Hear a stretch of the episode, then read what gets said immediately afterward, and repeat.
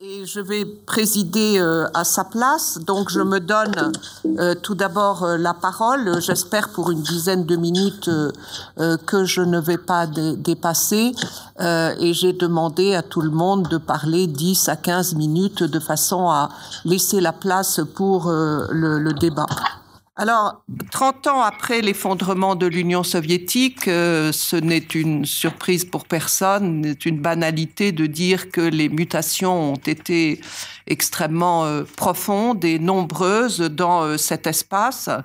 Euh, elle confirme entre autres une forte concurrence entre des dynamiques de changement euh, qui sont euh, très différentes les unes des autres et donc un éclatement de l'espace post-soviétique qui est entre autres synonyme d'affaiblissement des positions de la Russie dans son ancien empire, un affaiblissement euh, qui va à l'encontre de la volonté de puissance de Moscou. Euh, on a là des éléments qui contribuent à la compréhension de la crise internationale que nous traversons aujourd'hui. Donc, euh, quelques mots concernant les dimensions politiques et internationales du bilan de ces trois décennies, avant d'aborder euh, brièvement euh, la crise actuelle. le bilan politique, dans ce domaine-là, l'espace post-soviétique est, fracturé, divisé grosso modo en deux.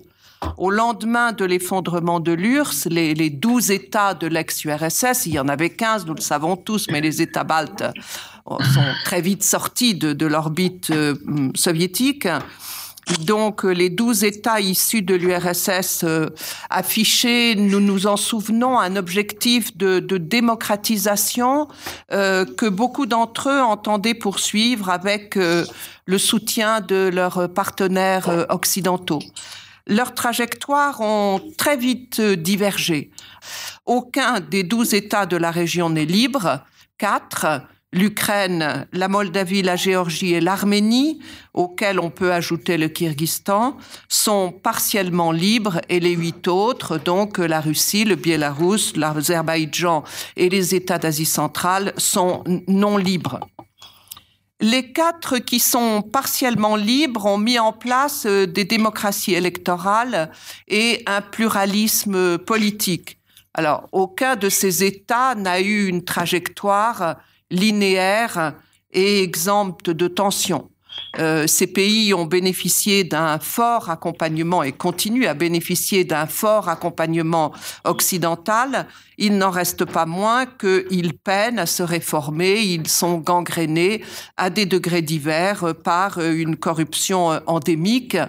Les processus politiques sont compliqués, par le poids de l'oligarchie, par les tensions économiques et sociales et par euh, les conflits, les fameux conflits gelés qui ne sont pas tous gelés, loin de là, euh, auxquels ils sont en proie. Ceci étant, le bilan de 30 ans d'indépendance montre clairement le sens des mutations en cours. Annie Daubenton reviendra sur le cas de l'Ukraine. Euh, soutenus par leur population, et ça c'est un point qui est extrêmement important, ces États ont tous progressé sur la voie de la démocratisation ils ont fait avancer la liberté d'expression, ils ont connu de véritables alternances politiques et des révolutions nées de la volonté des peuples de voir euh, le résultat de leur vote pris en considération. C'est dire que ces États offrent un modèle différent, imparfait, certes, mais concurrent de celui autoritaire adopté par les huit autres États de, cette, de cet espace.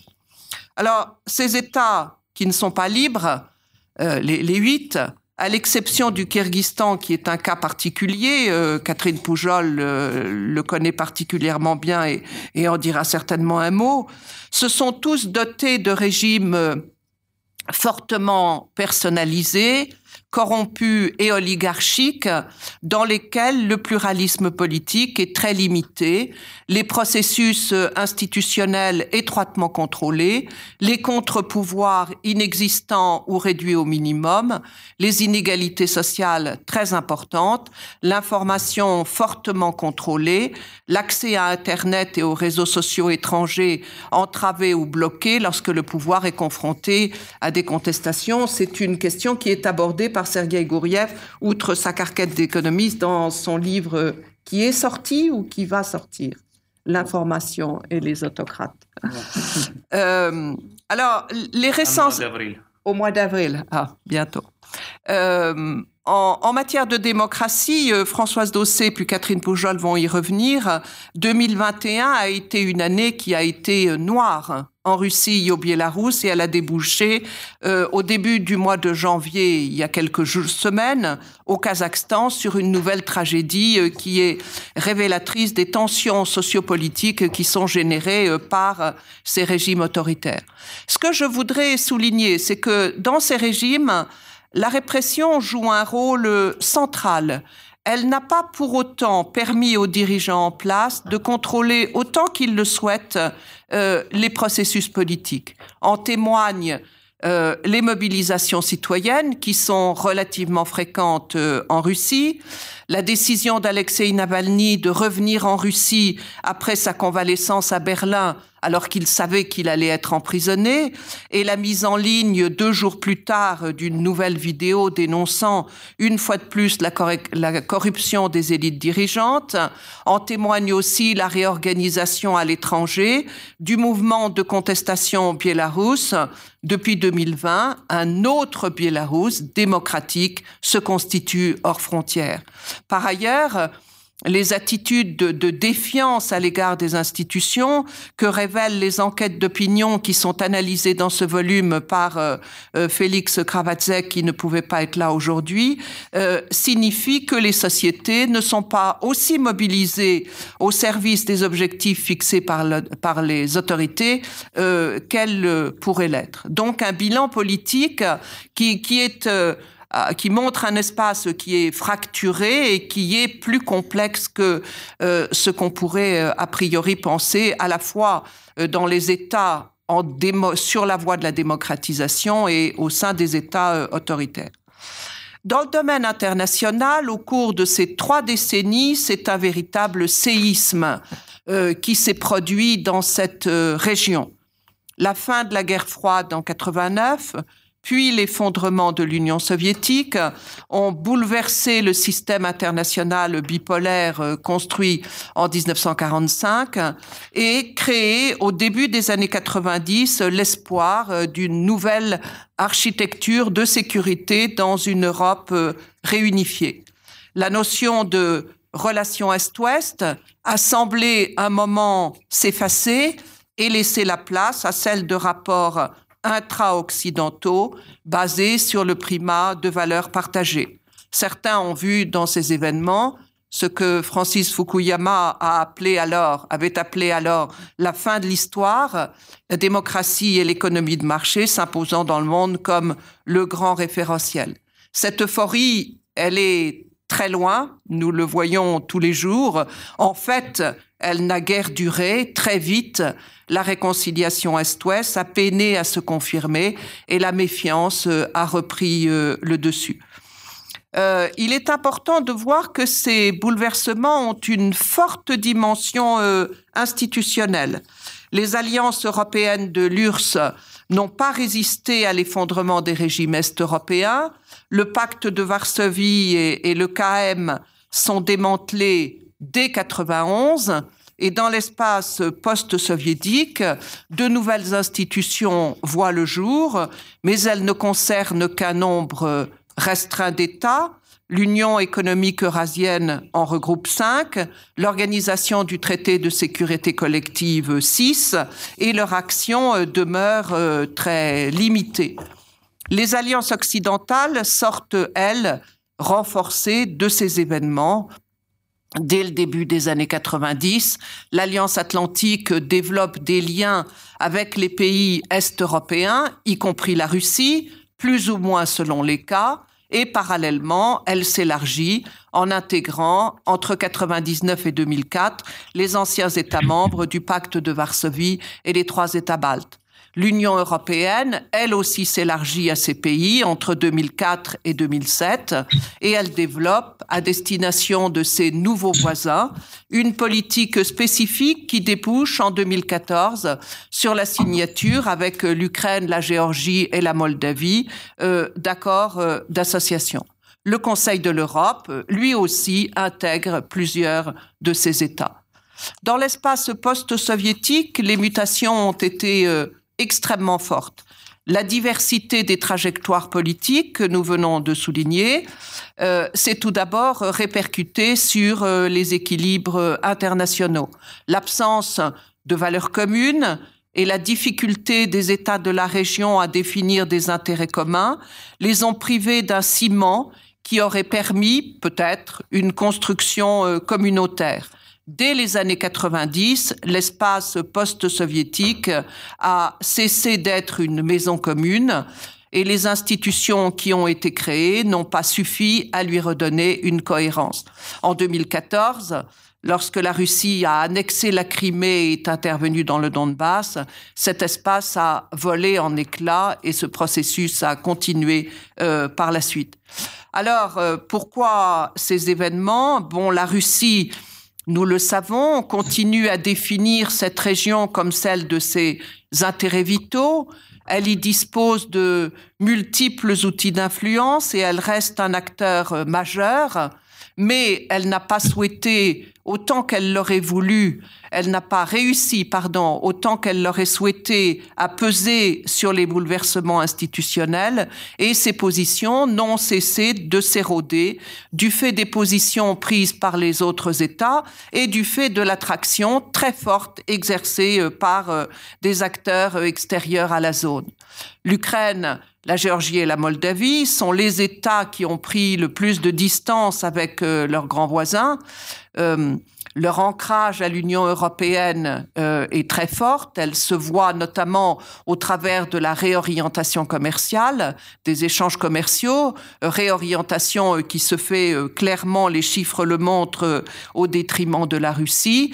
Et dans le cas de l'Ukraine, qui nous apporte particulièrement aujourd'hui, avant même les récents événements, la réorientation s'était aussi traduite, entre autres, par un partenariat stratégique avec les États-Unis euh, si vous voulez approfondir un peu cette question, je vous engage à regarder le texte de la charte de partenariat qui a été signée euh, entre l'Ukraine et les États-Unis en novembre dernier et, qui montre la réalité de, cette, de cet ancrage.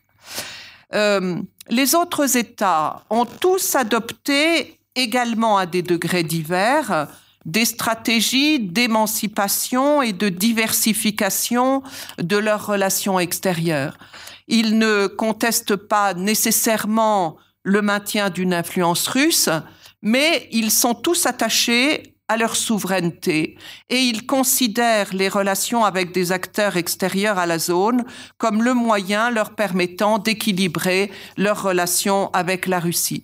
Alors les États membres de l'Union économique et de l'Organisation du traité de sécurité collective sont très proches de la Russie, il ne faudrait pas pour autant conclure que ce sont des simples sujets de la Russie. Le Biélarus n'a jamais été un allié docile. Le Kazakhstan a toujours, jusqu'à maintenant en tout cas, concilié des liens privilégiés avec la Russie et une politique multivectorielle ambitieuse. L'Arménie, une fidélité à la Russie et un fort partenariat avec l'Union européenne. Et je l'ai dit il y a un instant, l'attraction exercée par les acteurs extérieurs à la zone euh, sont, et cette attraction est forte et ces acteurs, ils sont nombreux à s'être imposés dans cet espace post-soviétique. L'Union européenne, alors maintenant quand on regarde les chiffres, c'est Union européenne à 27 et Grande-Bretagne, mais peu importe, exerce une très forte attraction qui se retrouve dans les chiffres. N'oublions pas que cette Europe euh, est le premier partenaire commercial de l'Ukraine, de la Géorgie, de la Moldavie, mais aussi de la Russie, de l'Azerbaïdjan et des cinq pays d'Asie centrale pris globalement. Euh, la Chine partenaire stratégique de la Russie et acteur économique majeur notamment en Asie centrale, euh, a noué des liens avec euh, tous les pays de la région et, a, et ces initiatives nombreuses montrent clairement euh, que son engagement dans la région est global et de long terme. Parmi les autres États qui sont très actifs dans la zone, le cas de la Turquie, sur lequel se penche Beram Balci dans ce volume, euh, est, remarquable. Je n'ai pas le temps d'y revenir, mais on le fera dans la discussion si vous le souhaitez. Et, d'ailleurs, en ce qui concerne la Chine, et son projet des nouvelles routes de la soie, vous trouverez dans le volume un article de, de Sébastien euh, Pérouse. Euh, ces différents acteurs euh, sont pour la Russie de, des concurrents, parfois de redoutables concurrents, et elle a le plus grand mal euh, à leur faire face. Ces mutations qui sont pour beaucoup synonymes d'un affaiblissement des positions russes que le Kremlin refuse d'accepter sont, en partie en tout cas, à l'origine de la crise internationale que nous vivons actuellement. Sur cette crise, je me contenterai de quelques mots, d'abord parce que j'ai déjà épuisé mon temps de parole, mais aussi parce que je n'aborderai que la stratégie russe. Annie Daubenton euh, abordera, elle, les réactions ukrainiennes à, cette crise. Alors, tout d'abord, un mot pour dire que cette crise était planifiée clairement depuis plusieurs mois. Là, il y a plusieurs initiatives de la Russie depuis euh, le printemps 2021 qui montrent que du côté de la Russie, il y a eu une construction de cette crise euh, qui a mené euh, aux, fameuses euh, à la, publication euh, des, des lettres, par, pardon, des deux projets d'accord qui ont été publiés par la Russie le 17 décembre, au terme desquels les États-Unis sont, sont supposés enfin, la Russie demande aux États-Unis de s'engager à ne pas effectuer de nouvel élargissement de l'OTAN à l'est et à revenir au l'équilibre de d'avant 1997. La démarche russe est brutale. Moscou demande à Washington de négocier sous la menace d'un recours à la force en Ukraine et elle écarte les Ukrainiens et les Européens euh, en s'adressant aux seuls Américains qui sont, à son avis, les maîtres euh, du jeu. Elle est aussi ambitieuse. Ce que veut Moscou, c'est la refonte de l'architecture de sécurité européenne mise en place il y a 30 euh, ans. Alors, quels sont les objectifs euh, poursuivis par la Russie? Euh, En fait, euh, différentes questions se posent que je n'ai pas le temps d'évoquer. Il est difficile de répondre à cette question, mais ce qui paraît clair, en tout cas ce qui me paraît clair, c'est que la Russie entend d'une part contraindre les États occidentaux à refonder l'architecture de sécurité européenne mise en place il y a 30 ans, et d'autre part faire en sorte que l'Ukraine n'ait pas d'autre choix qu'un retour dans sa sphère d'influence. Euh, deux mots avant de terminer sur la stratégie qu'elle a adoptée, parce que cette stratégie est révélatrice de sa vision du monde, de sa conception du système international et de la nature des outils qu'elle met au service euh, de ses objectifs euh, extérieurs.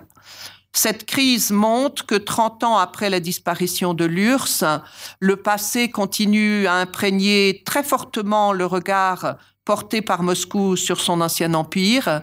La Russie reste dans une logique de sphère d'influence à des degrés divers selon les États et à l'exception des pays baltes, elle n'a de fait jamais véritablement reconnu leur pleine souveraineté.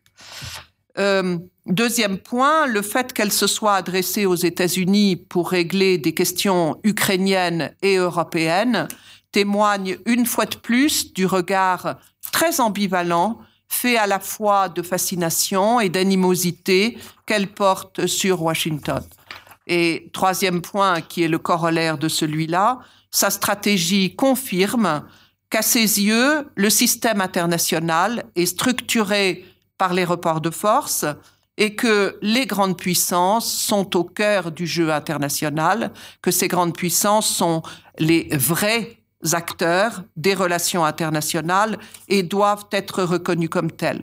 J'attire votre attention sur ce point qui est très important parce que finalement, cette analyse est à la base d'autres initiatives qui ont été prises euh, récemment euh, par la Russie, notamment sa proposition d'organiser un sommet du P5, euh, les cinq États membres du Conseil de sécurité des Nations Unies, pour pouvoir travailler, dit la propose la Russie, à une refonte de la gouvernance mondiale. Sa politique, enfin, corrobore le changement de paradigme opéré en 2014.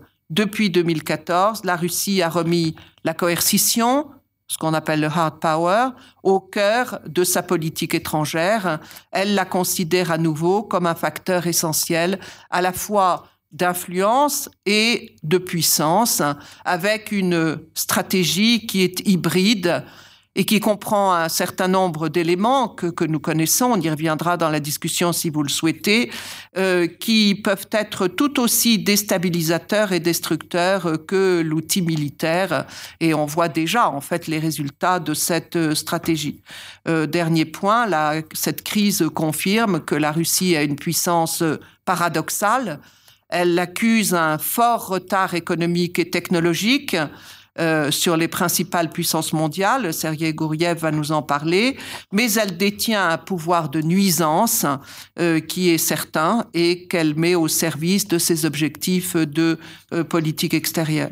Je conclurai en disant que 30 ans après la fin de l'URSS, les éléments de rupture avec l'ordre post-soviétique sont patents mais que l'héritage soviétique continue à peser lourdement sur les attitudes et les pratiques politiques, ainsi que sur le rapport de la Russie au pays de son ancien empire et au monde occidental, et que la décision de la Russie de déclencher une nouvelle crise internationale vise à revenir à des équilibres qui étaient au centre de son statut de, grande puissance.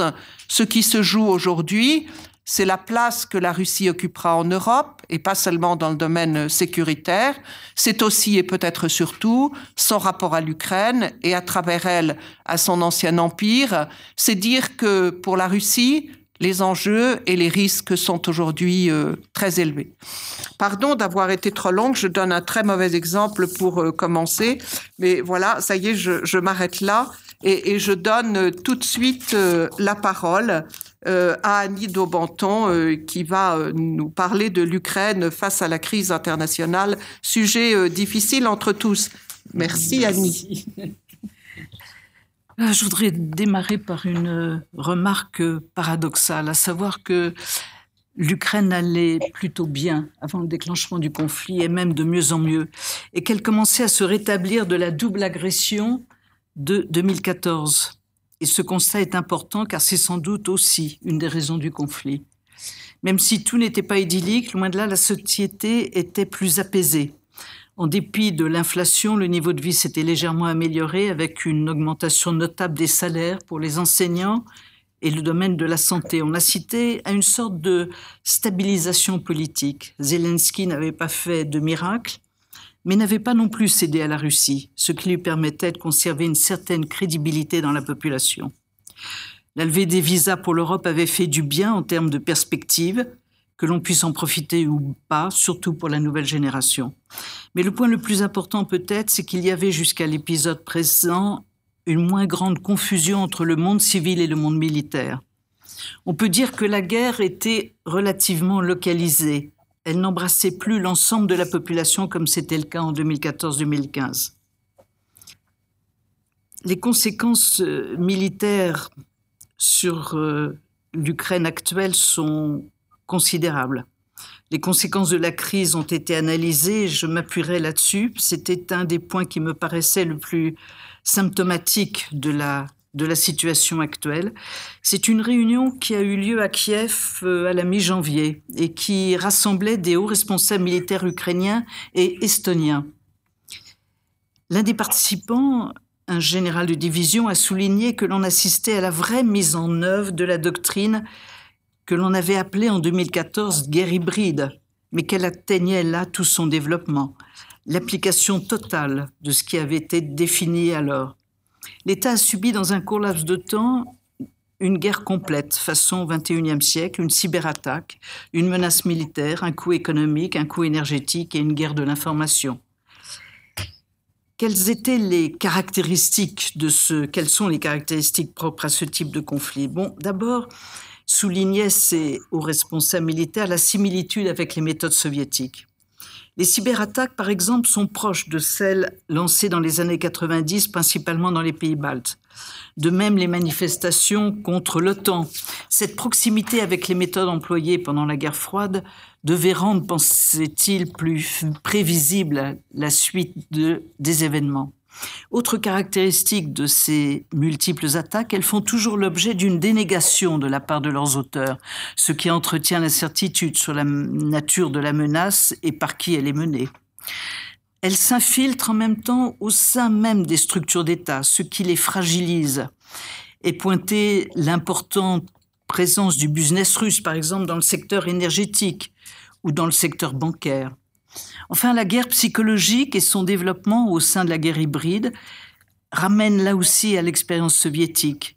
Comme euh, le notait Aliena Fralova, qui fut ministre de la Défense en 2019, elle se référait à, on peut dire d'une certaine manière, à un dissident soviétique qui avait travaillé dans les services et qui était passé ensuite à l'ouest, Yuri Besmenov. Il y aurait selon lui quatre principes cardinaux pour affaiblir l'adversaire et la destruction des services, qu'ils soient de renseignement ou autres. Le premier, c'est la démoralisation. Le second, la déstabilisation. Le troisième, la confrontation. Et enfin, la normalisation. De ce diagnostic, certes gris, Bien des, conclusions peuvent être tirées sur les manques de l'Ukraine à cet égard. Le fait, par exemple, notait-il qu'il n'y ait en Ukraine aucune institution de recherche centrée sur la Russie, que l'infrastructure du pays utilise, continue à utiliser des logiciels, des logiciels russes fragilisant un nombre considérable de systèmes de communication. Il faut rappeler que lors de l'attaque de 2014, une table ronde de la même nature avait été organisée et il avait fallu alors expliquer aux militaires ukrainiens qu'ils devaient tirer sur des soldats russes, ce qui était proprement inimaginable pour eux. L'attaque de 2014 était non seulement inattendue, y compris sur ce plan-là, mais la notion d'ennemi n'était pas claire. Aujourd'hui, c'est à la guerre hybride qu'il faut s'adapter les problèmes qu'elle pose sont tout à fait spécifiques. D'une part, la multiplication imprévisible des lieux. Les buts de guerre, comme vous le soulignez, en particulier ceux de la Russie, sont souvent peu compréhensibles en termes militaires classiques. La difficulté à, à cerner la stratégie des attaquants. On a prouvé que l'on était capable de se défendre, disent ces responsables, mais nos ennemis, quelle est leur stratégie? Autre point important pour la perception de ce type de conflit, l'horizon temporel qui s'énoigne. La fin de la guerre est impossible à imaginer, à envisager. Et en même temps, dans le conflit hybride, la dimension militaire est toujours présente. Et il faut également prendre en, en, compte les manœuvres de diversion quand Poutine, par exemple, se livre à une réflexion pseudo-historique sur les Russes et les Ukrainiens, qui ne constitueraient qu'un seul peuple, il contribue à déplacer l'attention hybride aussi et la fonction de diversion. Les conséquences sur le terrain de l'extension du domaine de conflit, on peut les observer en ce moment tous les jours. Nouvelle cyberattaque, alerte de déminage d'objets civils. La cyberattaque qui a eu lieu avant-hier, banque, site du ministère de la Défense, est considérée comme la plus importante de l'histoire du pays. Autre point important pour la situation actuelle de l'Ukraine, l'encerclement du pays est à la fois militaire et, politique. Le pays est encerclé aussi par les pouvoirs illibéraux voisins, ceux de la Russie, bien sûr, de la Biélorussie et de la Hongrie, où alternent les pressions militaires, énergétiques, linguistiques et politiques. La Hongrie, par exemple, a bloqué l'Ukraine pour l'aide au centre de l'OTAN contre les cyberattaques. J'en profite pour préciser un autre point qui sera important dans les négociations à venir, la situation dans les enclaves. Il faut là aussi revenir à 2014-2015 et souligner que la situation dans les régions séparées n'a plus rien à voir avec ce qu'elle était au moment des accords de Minsk. Sur les 2,5 millions d'habitants restants, 800 000 ont reçu un passeport. Sans un document de cette nature, locale ou russe, la vie quotidienne est impossible. En particulier depuis la pandémie, le territoire s'est encore refermé et les passages vers l'Ukraine se sont réduits. La passeportisation, comme on dit maintenant de façon presque habituelle, d'abord envisagée sous une forme plus ou moins volontaire, constitue un instrument, aussi un instrument de contrôle de la population. Il est pratiquement impossible de vivre sans document pour travailler, s'inscrire aux aides sociales, tous les organismes internationaux ayant été fermés à l'exception de la Croix-Rouge. C'est une population dont l'univers politique, médiatique est russe, également au sens politique du terme. Il existe des programmes spéciaux orientés vers les habitants des enclaves. Ils ont eu la possibilité de voter en ligne lors des élections parlementaires de Russie.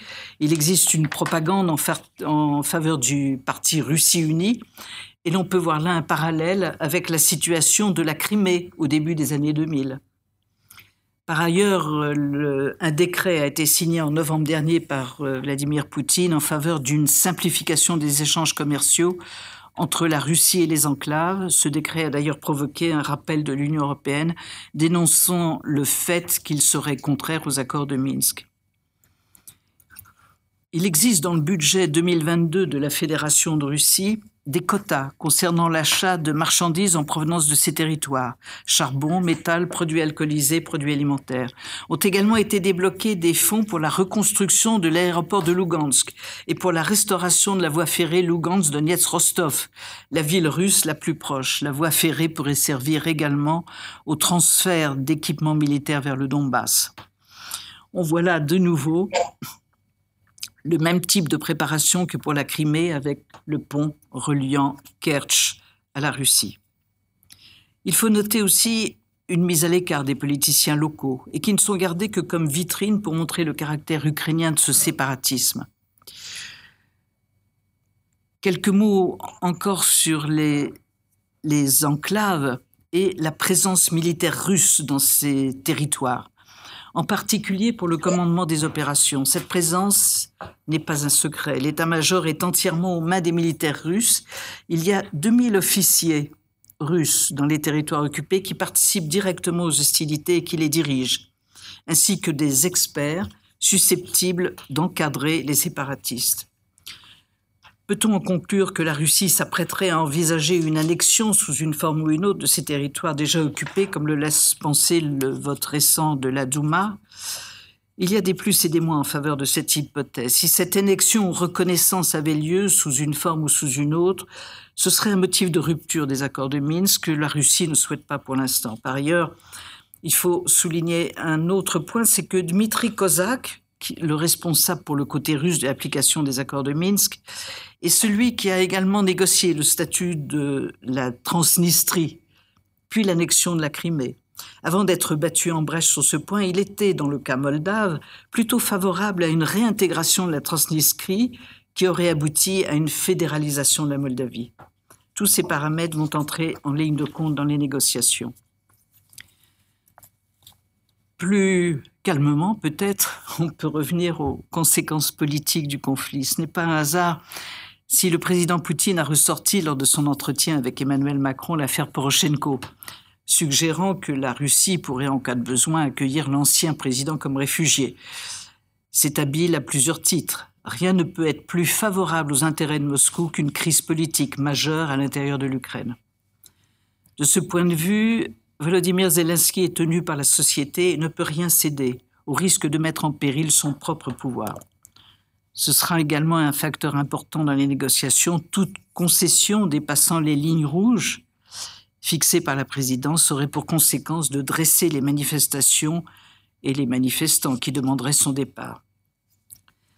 Volodymyr Zelensky est également attentif à la force des médias, en particulier ce porteur d'une propagande pro-russe. Il a lancé des appels à la population à ne pas se laisser influencer par l'omniprésence actuelle de la, crise dans les médias, mais aussi sa méfiance à l'égard des réseaux sociaux. Un point de faiblesse du président ukrainien actuel et de son parti, les députés du peuple, c'est qu'il a perdu la majorité au Parlement, acquise après les présidentielles, comme on a pu le constater lors des différents votes à la Rada. On peut voir là la raison de ces multiples interventions télévisées aussi comme autant de tentatives de parler directement à la population. Selon les derniers sondages, les positions de Poroshenko et de Zelensky sont au coude à coude. En politique intérieure, il est également talonné par Klitschko, actuellement maire de Kiev, mais qui ne bouderait pas la fonction présidentielle. Par ailleurs, ces appels à ne pas céder à la panique relève certes d'un mélange de sang-froid, comme euh, l'a salué Emmanuel Macron, mais aussi une façon de protéger le business, durement frappé par le conflit. Comme l'écrit Anders Aslund dans un article publié ce jour, Poutine a durement frappé l'économie ukrainienne sans tirer un seul coup de feu. La crise provoquant l'arrêt des investissements nationaux et étrangers, la dépréciation de la monnaie face au dollar et le blocage des ports peut entraîner la perte de plusieurs millions de dollars par jour. Autre point critique, c'est l'attitude de l'opposition parlementaire pendant cette crise.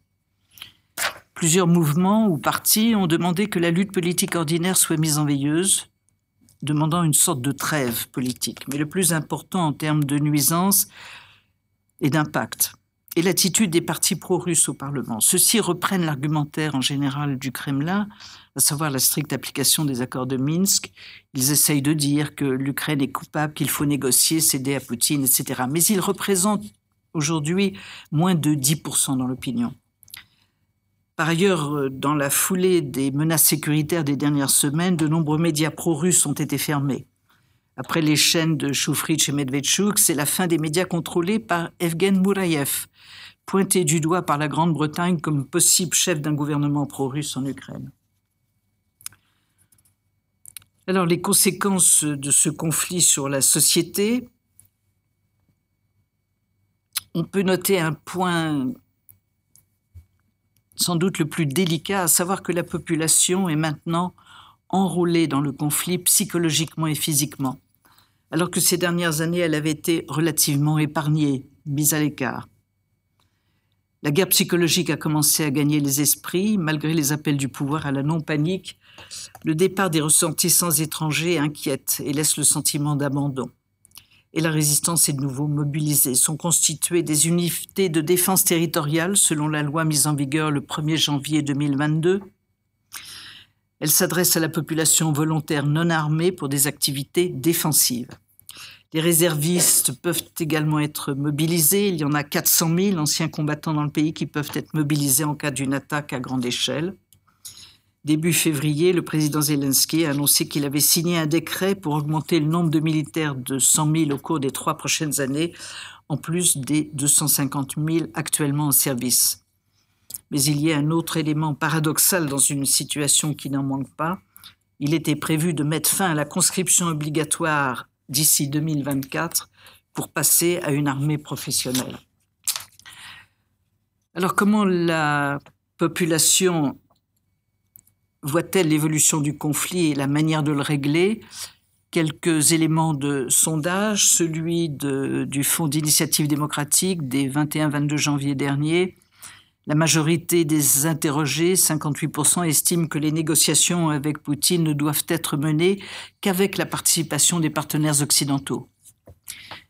Un peu plus de 27% considèrent que des pourparlers directs entre Zelensky et Poutine peuvent être un moyen de parvenir à la paix et seuls 14% soutiennent des négociations directes avec les chefs séparatistes, c'est-à-dire ce que demande le Kremlin.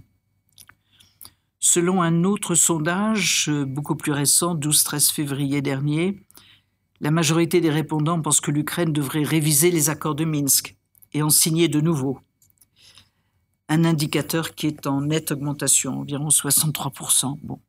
Seuls 11% pensent que l'Ukraine devrait satisfaire à toutes les exigences et 18% qu'elle devrait se retirer complètement du processus de négociation. Par ailleurs, et là je ne rentrerai pas dans le détail parce que moi aussi je vois que j'ai été longue, les disparités régionales se sont accentuées en fonction des nouvelles zones potentielles de conflit. Plus on s'éloigne de la ligne de front, plus les positions se radicalisent. Pour conclure, je reprendrai deux remarques, l'une d'Ivan Kratsev qui a noté ces derniers jours, non sans raison, que la menace de guerre pouvait s'avérer parfois plus destructrice que la guerre. L'autre remarque est une note du centre d'analyse Razumkov à Kiev de décembre dernier, considérant que pour l'Ukraine, la situation actuelle était certes constituait une menace réelle d'une intervention russe, mais aussi une fenêtre d'opportunité pour accélérer son, son intégration pro-occidentale. Merci beaucoup. Je vais, reprendre le... Annie, merci beaucoup pour euh, ce, tableau en fait euh, très complet et qui montre bien euh, la, complexité de, la situation et l'évolution de la société et, et, cette remarque que tu as fait en conclusion que la menace peut-être de la guerre, peut-être très destructrice, en, fait, finalement montre bien que Poutine a déjà réussi en partie à atteindre son objectif.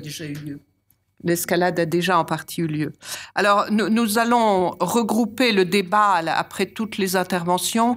donc, je, je, vais tout de suite passer la parole à Catherine Poujol. Et donc, nous allons nous tourner du côté du Kazakhstan et de l'Asie centrale.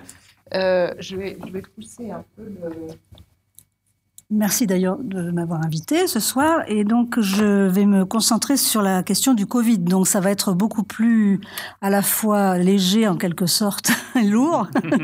léger parce qu'on est, on est tous, c'est moins, c'est moins lourd que ce qui se passe en Ukraine. Et surtout, c'est déjà presque dépassé puisqu'on on est dans une, une phase post-Covid, même si le Covid n'a pas disparu. Euh, en témoignent les évolutions au Kazakhstan, par exemple. Euh, mais donc, euh, euh finalement, ce que j'ai essayé d'expliquer sur euh, la gestion de la crise Covid en Asie centrale euh, pendant l'année 2020-2021. Euh, ça, ça permet de un peu plus comprendre où on en est effectivement bilan 30 ans 30 ans d'indépendance le Covid est un accélérateur de crise on l'a dit pour beaucoup d'endroits du monde pour l'Asie centrale ça marche tout à fait euh, J'étais moi-même donc encore en poste euh, à la tête de l'IFEAC à Bishkek pendant la première vague de Covid. Ensuite, je suis revenue en France passer des vacances un peu prolongées pour avoir la, la, vague, la forte vague à, Paris. Et ensuite, je suis retournée euh, terminer mon séjour. Et là, j'ai eu la deuxième vague au Kyrgyzstan euh, de plein fouet. Donc, du coup, j'ai bien vu ce que ça donnait et comment euh, c'est être kirghize ou être français face au Covid, c'est pas du tout pareil. Voilà. Euh, j'ai essayé de déterminer dans mon petit papier quatre niveaux d'observation donc avec euh, comme source euh, bah, ce qu'on pouvait trouver dans les médias, il y a quand même pas mal de sources sur qui sont données sur le, nombre de cas, etc. Tout ça c'est très bien documenté, presque au jour le jour pour tous les pays du monde, y compris l'Asie centrale. Donc des rapports dédiés à l'Asie centrale sur la question du Covid, etc. Mais j'ai aussi beaucoup regardé les réseaux sociaux et les, chaînes de télévision quand j'étais sur place, parce que c'était tout à fait spectaculaire, notamment au Kyrgyzstan, la chaîne de télévision, tous les soirs, nous montrait des hôpitaux vides. Et donc, ça, c'était quand même absolument extraordinaire pour montrer qu'ils ne sont pas surmenés. Et alors qu'en réalité, tout le monde savait qu'on ne pouvait pas aller à l'hôpital, premièrement, et deuxièmement, il n'y avait pas de respirateur, et troisièmement, les gens mouraient devant la porte de l'hôpital. Et que, et que les, les, les, les, ambulances ne venaient pas vous chercher si vous annonciez que vous aviez le Covid. Donc, euh, effectivement, euh, voilà, c'est un petit peu donc, il fallait évidemment regarder ce qui se passait dans les réseaux sociaux pour, euh, et puis discuter avec les gens pour savoir euh, vraiment de quoi il s'agissait. Donc, moi, mon, mon approche a été de distinguer quatre niveaux d'observation. Euh, la, gestion de crise, par le pouvoir, Évidemment, on, a, on nous a présenté ce qui étaient les pouvoirs d'Asie centrale dans, dans le, voilà, dans, dans leur euh, euh, côté euh, répressif et, non, non, non, ouvert, bien entendu. Et là, on va bien voir qu'il va se passer quelque chose en termes de gestion de crise qui va changer par rapport aux traditions. Donc, gestion de crise par le pouvoir, euh, implication et réaction de la société civile dans, chacun des pays. Ensuite, j'ai regardé l'impact sur euh, euh, le niveau de vie et les, inégalités sociales qui vont exploser, bien entendu, comme dans beaucoup de pays, évidemment. Et enfin, une petite partie sur les conséquences psychologiques comme partout, mais euh, sur euh, ce qui concerne en ce qui concerne l'Asie centrale, ça s'est tout de suite tourné vers l'aspect religieux. Finalement, c'est le, recours pour ceux qui n'étaient pas encore euh, tournés vers la religion. Ben, le Covid, ça les a, ça les a vraiment incités à dire bon ben voilà, c'est la punition de Dieu, c'est un signe, il faut qu'on y aille, etc., etc. Donc voilà. Alors donc gestion de crise par le pouvoir. Très rapidement, euh, il y a deux catégories de gestion de crise euh, en Asie centrale euh, qui dénotent d'ailleurs par rapport à ce qui se passait avant. D'habitude, c'était opaque, opaque. Dès qu'il se passe quelque chose, on ne sait pas. Et là, on a eu quand même trois pays qui ont absolument fait de la gestion de crise avec la gestion médiatique de la crise. Le Kazakhstan, l'Ouzbékistan et le Kyrgyzstan. Donc ça, c'est quand même euh, une nouveauté en quelque sorte. Euh, et on, peut aussi comprendre que la nouveauté vient aussi du fait que euh, ce sont des États très pragmatiques et qu'ils ont compris que le fait de, répandre des fake news à n'en plus finir dans les réseaux sociaux faisait qu'il y avait urgence à prendre la main et à essayer de gérer. Donc c'est pas juste de la, transparence pour la transparence, c'est vraiment euh, il faut il faut que la population ne panique pas à ce point, euh, comme par exemple au Kazakhstan où on, a pu entendre que c'était des hélicoptères et des avions qui répandaient le Covid sur la population, mmh. etc. Donc il fallait vraiment faire quelque chose. Donc véritable gestion et d'ailleurs le président Tokayev j'ai décelé, donc on était, on était, euh, donc on a fini ça au mois de novembre. Hein. on était deux, mmh. un mois et demi avant la crise terrible au Kazakhstan. On pouvait pas imaginer ce qu'il allait se passer. Mais par contre, j'avais décelé dans la position de chef de cellule de crise de Tokayev euh, que le Covid lui, lui servait un petit peu à affirmer un peu de son pouvoir par rapport à l'encombrant Monsieur Nazarbayev. Donc euh, il, s'est montré quand même euh, un, bon gestionnaire. Il a bien communiqué, l'État qui entend. Il a donné des, des petites, des toutes petites bourses de 50 euros, mais c'est énorme dans un pays comme l'Asie centrale, d'Asie centrale où euh, on ne donne pas au peuple, mais on prend tout ce qu'on peut. Là, il a, il a essayé de faire ça. Ça n'a pas servi ça ne va pas euh, euh, changer grand-chose à la suite, mais il s'est passé quand même ça. Euh, L'Ouzbékistan a tout de suite médiatisé, fait appel à tout le monde, les blogueurs, les imams, etc., pour dire voilà, il faut pas aller faire le ramadan, il faut pas se rassembler, il faut les mesures sociales. Donc ils ont essayé de freiner au maximum et ça a bien marché parce que finalement, ce sont des pays qui n'ont pas été terriblement touchés. Il n'y a pas eu tant de euh, là, c'est la, population vaccinée. On va, on va y venir. Euh, euh, donc, le Kyrgyzstan, beaucoup moins, avec beaucoup moins de, de, financière à faire des choses, a quand même communiqué, a dit qu'on pouvait se soigner avec une plante qui, poussait sur les bords du lac ici cool, mais qu'il fallait faire attention, elle était très néfaste et qu'on risquait de mourir en utilisant la plante. Donc, bon, ça, c'est des, petites anecdotes et ça montre aussi que les gens, et ça m'amène à ma deuxième partie, euh, enfin ça, va annoncer la deuxième partie, euh, que les gens n'ont pas confiance dans le pouvoir et qu'ils euh, savent très bien qu'on leur raconte des salades la plupart du temps. Il reste deux, l'autre groupe de pays qui a une gestion de crise tout à fait particulière, c'est le, le Tadjikistan et le Turkménistan. le Tadjikistan a mis deux mois à communiquer sur la crise, a attendu fin avril pour annoncer qu'il y avait du Covid alors que euh, il y avait tout le monde qui mourait. Euh, comme, enfin, il y a eu quand même beaucoup de cas de pneumonie. Les cimetières étaient euh, bondés. plus exactement, on voyait, on voyait des, des vidéos de d'hommes tout en combinaison blanche, etc., qui, qui enterraient des gens entièrement couverts de combinaisons blanches. Enfin bon, donc on voyait bien qu'il se passait quelque chose. Sauf que le président actuel qui est actuel depuis 30 euh, ans. C'est le seul qui soit, euh, qui soit maintenant euh, resté si longtemps au pouvoir. Le président Rahmon est en train de préparer la succession de son fils. Pour que son fils puisse lui succéder, il faut qu'il soit président du Parlement. Et il a annoncé l'élection, enfin l'élévation de son fils comme président du Parlement le 30 avril. Et donc, il fallait donc gérer la pandémie pour que l'annonce de la pandémie soit après que le fils soit monté au Parlement, euh, juste avant que l'OMS arrive pour les engueuler parce que euh, ils avaient rien fait pour, comme mesure anti-Covid, et ensuite il fallait que la pandémie soit finie quelques mois plus tard pour que euh, pour la célébration des 30 ans d'indépendance et qu'il n'y ait pas une pandémie qui vienne nous gêner. Et c'est exactement ce qu'il a fait. Donc on s'arrange. Voilà, il s'est passé ça au, Tadjikistan et bon donc ils ont fini par annoncer qu'il y avait une pandémie. Au Turkménistan, c'est le seul pays du monde, je crois. Je ne sais pas la Corée du Nord, mais je crois que le, le Turkménistan est dans le déni total. Il n'y a pas de pandémie. Il y a un mauvais vent du désert qui a fait taper sur les branches des gens et qui fait qu'il y a eu pas mal de morts. Quand on regarde les, films, quand on regarde des vidéos sur le Turkménistan, on voit beaucoup de gens qui ont des masques, on voit, voilà. Et vous regardez cette carte de la population vaccinée qui est excellente et vous voyez que les deux pays les plus vaccinés sont euh, est le plus vacciné et le Turkménistan. Ça se voit pas sur cette carte, mais il est encore plus vacciné que le Kazakhstan. Donc, il n'y a pas de Covid, il n'y a pas de pandémie, mais les gens sont plus vaccinés qu'ailleurs. Donc, chercher l'erreur, c'est comme ça. Mais c'est très simple.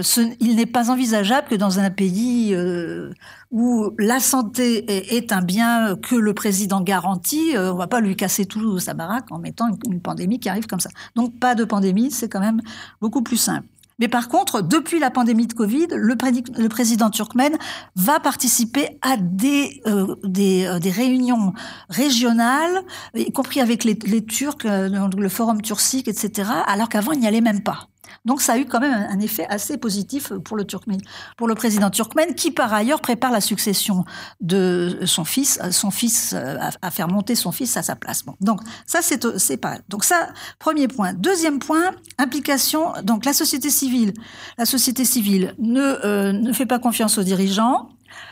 Euh, et, euh, leur veut en général fait sa petite vie, etc. Et donc évidemment, toutes les, toutes les théories complotistes, etc., qui sont observées ailleurs dans des sociétés démocratiques, etc., vont être absolument à, euh, à la manœuvre euh, dans, dans les pays d'Asie centrale, euh, avec toutes sortes d'idées farfelues qui vont, qui vont rassembler des quantités de gens. Bon, ça, euh, donc, ce qui, va, ce qui va signifier déni de la, la, pandémie, on ne se masque pas, on ne fait pas de, de gestes barrières et on ne se vaccine pas. Bon, donc, ce qui fait qu'effectivement, il y a des pays où, même si les vaccins sont donnés gratuitement, euh, bah, les gens ne veulent pas se vacciner du tout.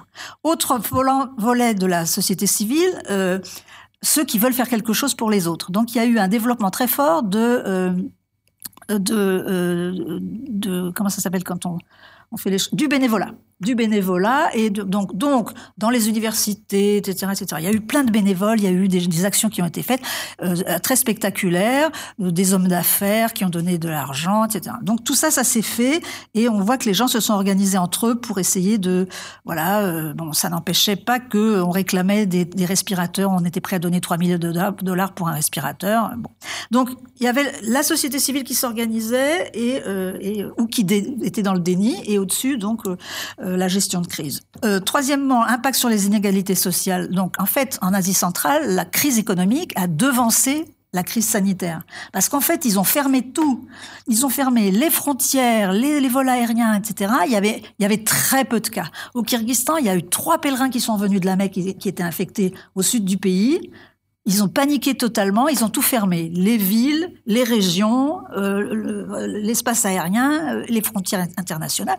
Donc en fait, le pays qui avait mis 30 ans pour se sortir de la pauvreté, qui avait des indicateurs qui commençaient à être pas mal, etc., euh, quand même un pays très très pauvre malgré tout, le Kyrgyzstan, eh ben, il est, en trois mois, il est, il, est, il a replongé de façon spectaculaire, mais ça n'a pas beaucoup ému les gens en discutant avec tout le monde, tout le monde disait, mais vous savez, c'est rien du tout par rapport à ce qui s'est passé au lendemain de la, dislocation de l'URSS. C'était tellement plus grave la crise que là, c'est rien. Donc, ils, ils, ont relativisé, ils ont, on va attendre, ça va s'arranger. Bon. Donc, Moyennant quoi, euh, le, prix des denrées euh, de, de, première nécessité a doublé ou augmenté de 50%, tout a doublé, le, les gens étaient au chômage, euh, du coup ils se sont endettés, ils ont pris des crédits qu'ils ne pouvaient pas rembourser. La seule chose que, euh, par exemple, le Kyrgyzstan a fait, euh, puisqu'il il distribuait pas d'argent, c'est qu'il a, demandé aux banques de ne pas euh, prendre de, de ne pas donner des, des, pénalités aux gens qui payaient pas leur crédit parce qu'ils n'avaient plus d'argent. Donc ça, ça a été fait.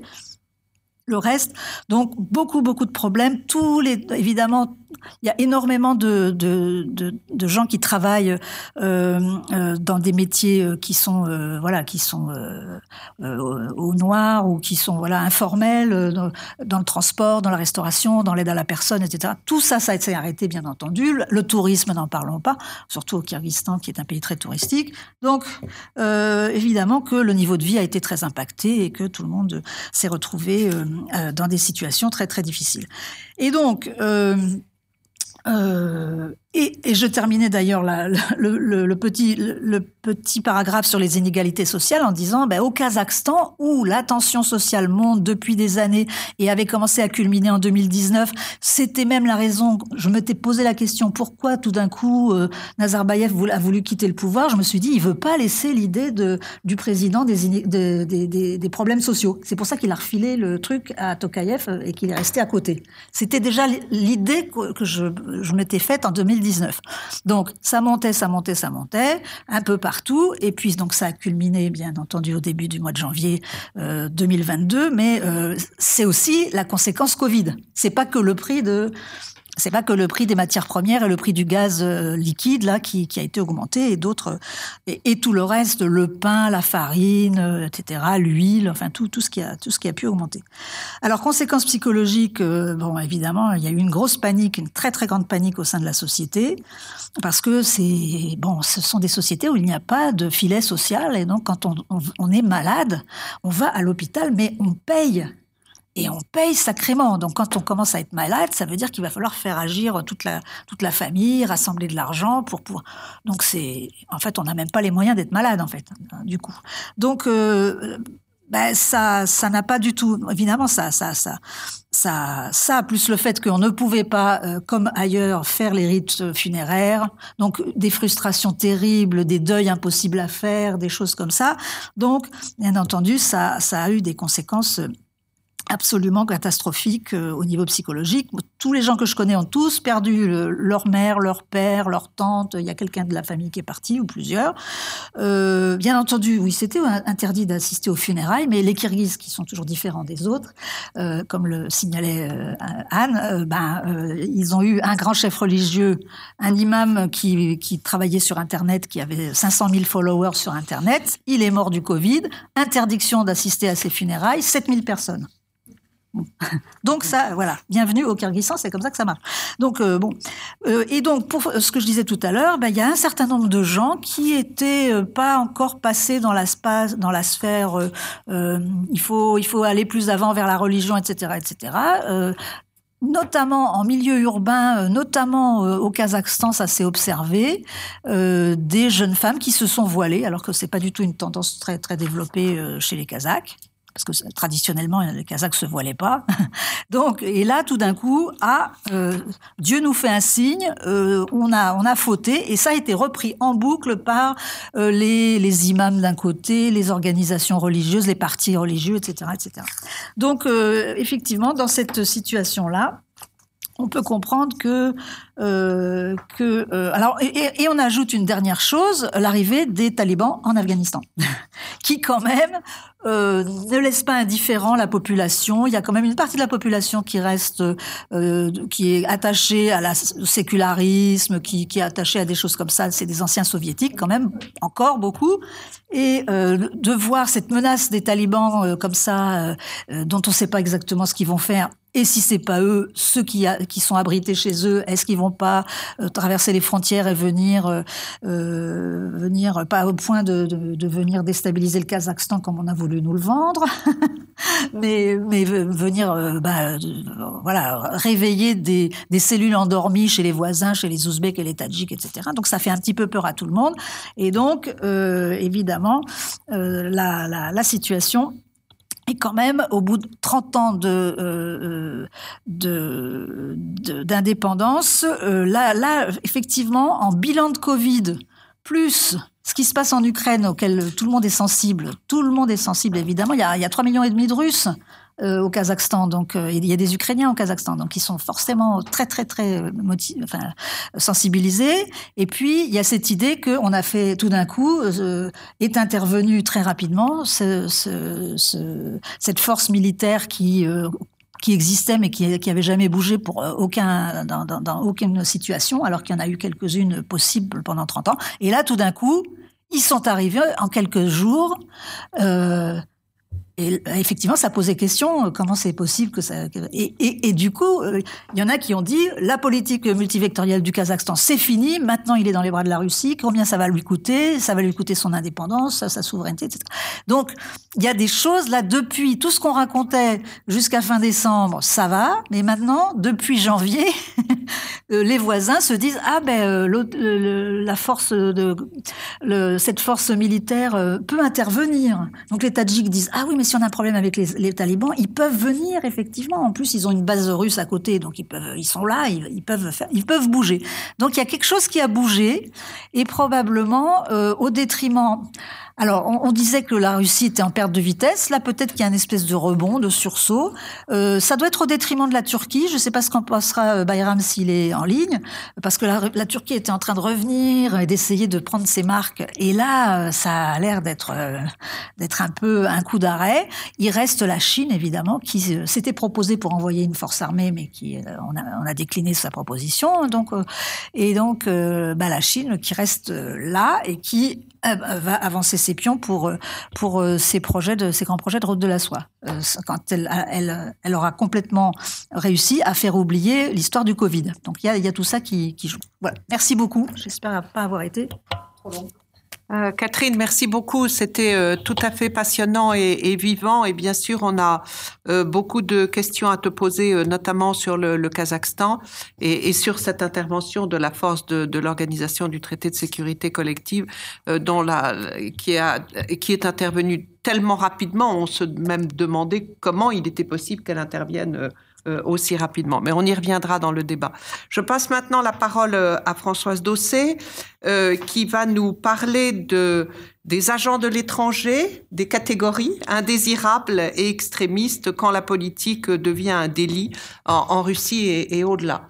Françoise, merci beaucoup. Je n'ai pas présenté les intervenants, j'aurais dû le faire, mais finalement j'ai l'impression que tout le monde se connaît. Bref, Françoise Dossé est directrice d'études à, à l'EHESS et directrice du CERSEC, le Centre d'études euh, des mondes russes, caucasiens et centre européen. Françoise, merci et à toi la parole. Merci beaucoup. Et euh, merci surtout pour l'organisation de cette euh, table ronde euh, qui, permet de faire le point tous ensemble voilà, sur les tensions qu'on observe actuellement dans l'espace qui, nous, qui nous intéresse. Alors, pour ce qui est de ma présentation, donc, je vais me concentrer sur la question des atteintes aux libertés politiques, civiles et médiatiques en Russie actuellement. Euh, donc euh, d'abord en Russie, mais en essayant de voir aussi comment euh, ce pays est un laboratoire de normes au fond qui se diffuse dans les États proches, mais aussi au-delà. Donc c'était, je vais, commencer par la Russie, puis je vais élargir progressivement le, propos. donc d'abord un rapide bilan au fond des atteintes aux droits et libertés civiles en Russie ces dernières années, en rappelant quelques grands moments qui ont ponctué la chronique des, des répressions ces dernières temps. Alors, ce qu'on constate en Russie, c'est une euh, très intense activité euh, d'enregistrement, de euh, condamnation, voire de liquidation judiciaire des partis politiques, des associations et des médias indépendants. ce processus a enfin, est particulièrement notable depuis les manifestations de 2011-2012. Il s'est renforcé au fil des événements en Ukraine en 2014 et euh, au fil aussi des différentes échéances électorales qui sont toujours l'occasion, au fond, d'un tour de vis euh, face aux, voix critiques. Au fil de ces des textes et des euh, amendements législatifs, s'est constitué en Russie ce que je proposais d'appeler un millefeuille oppressif. Alors voilà, c'est ma courbe euh, qui est derrière.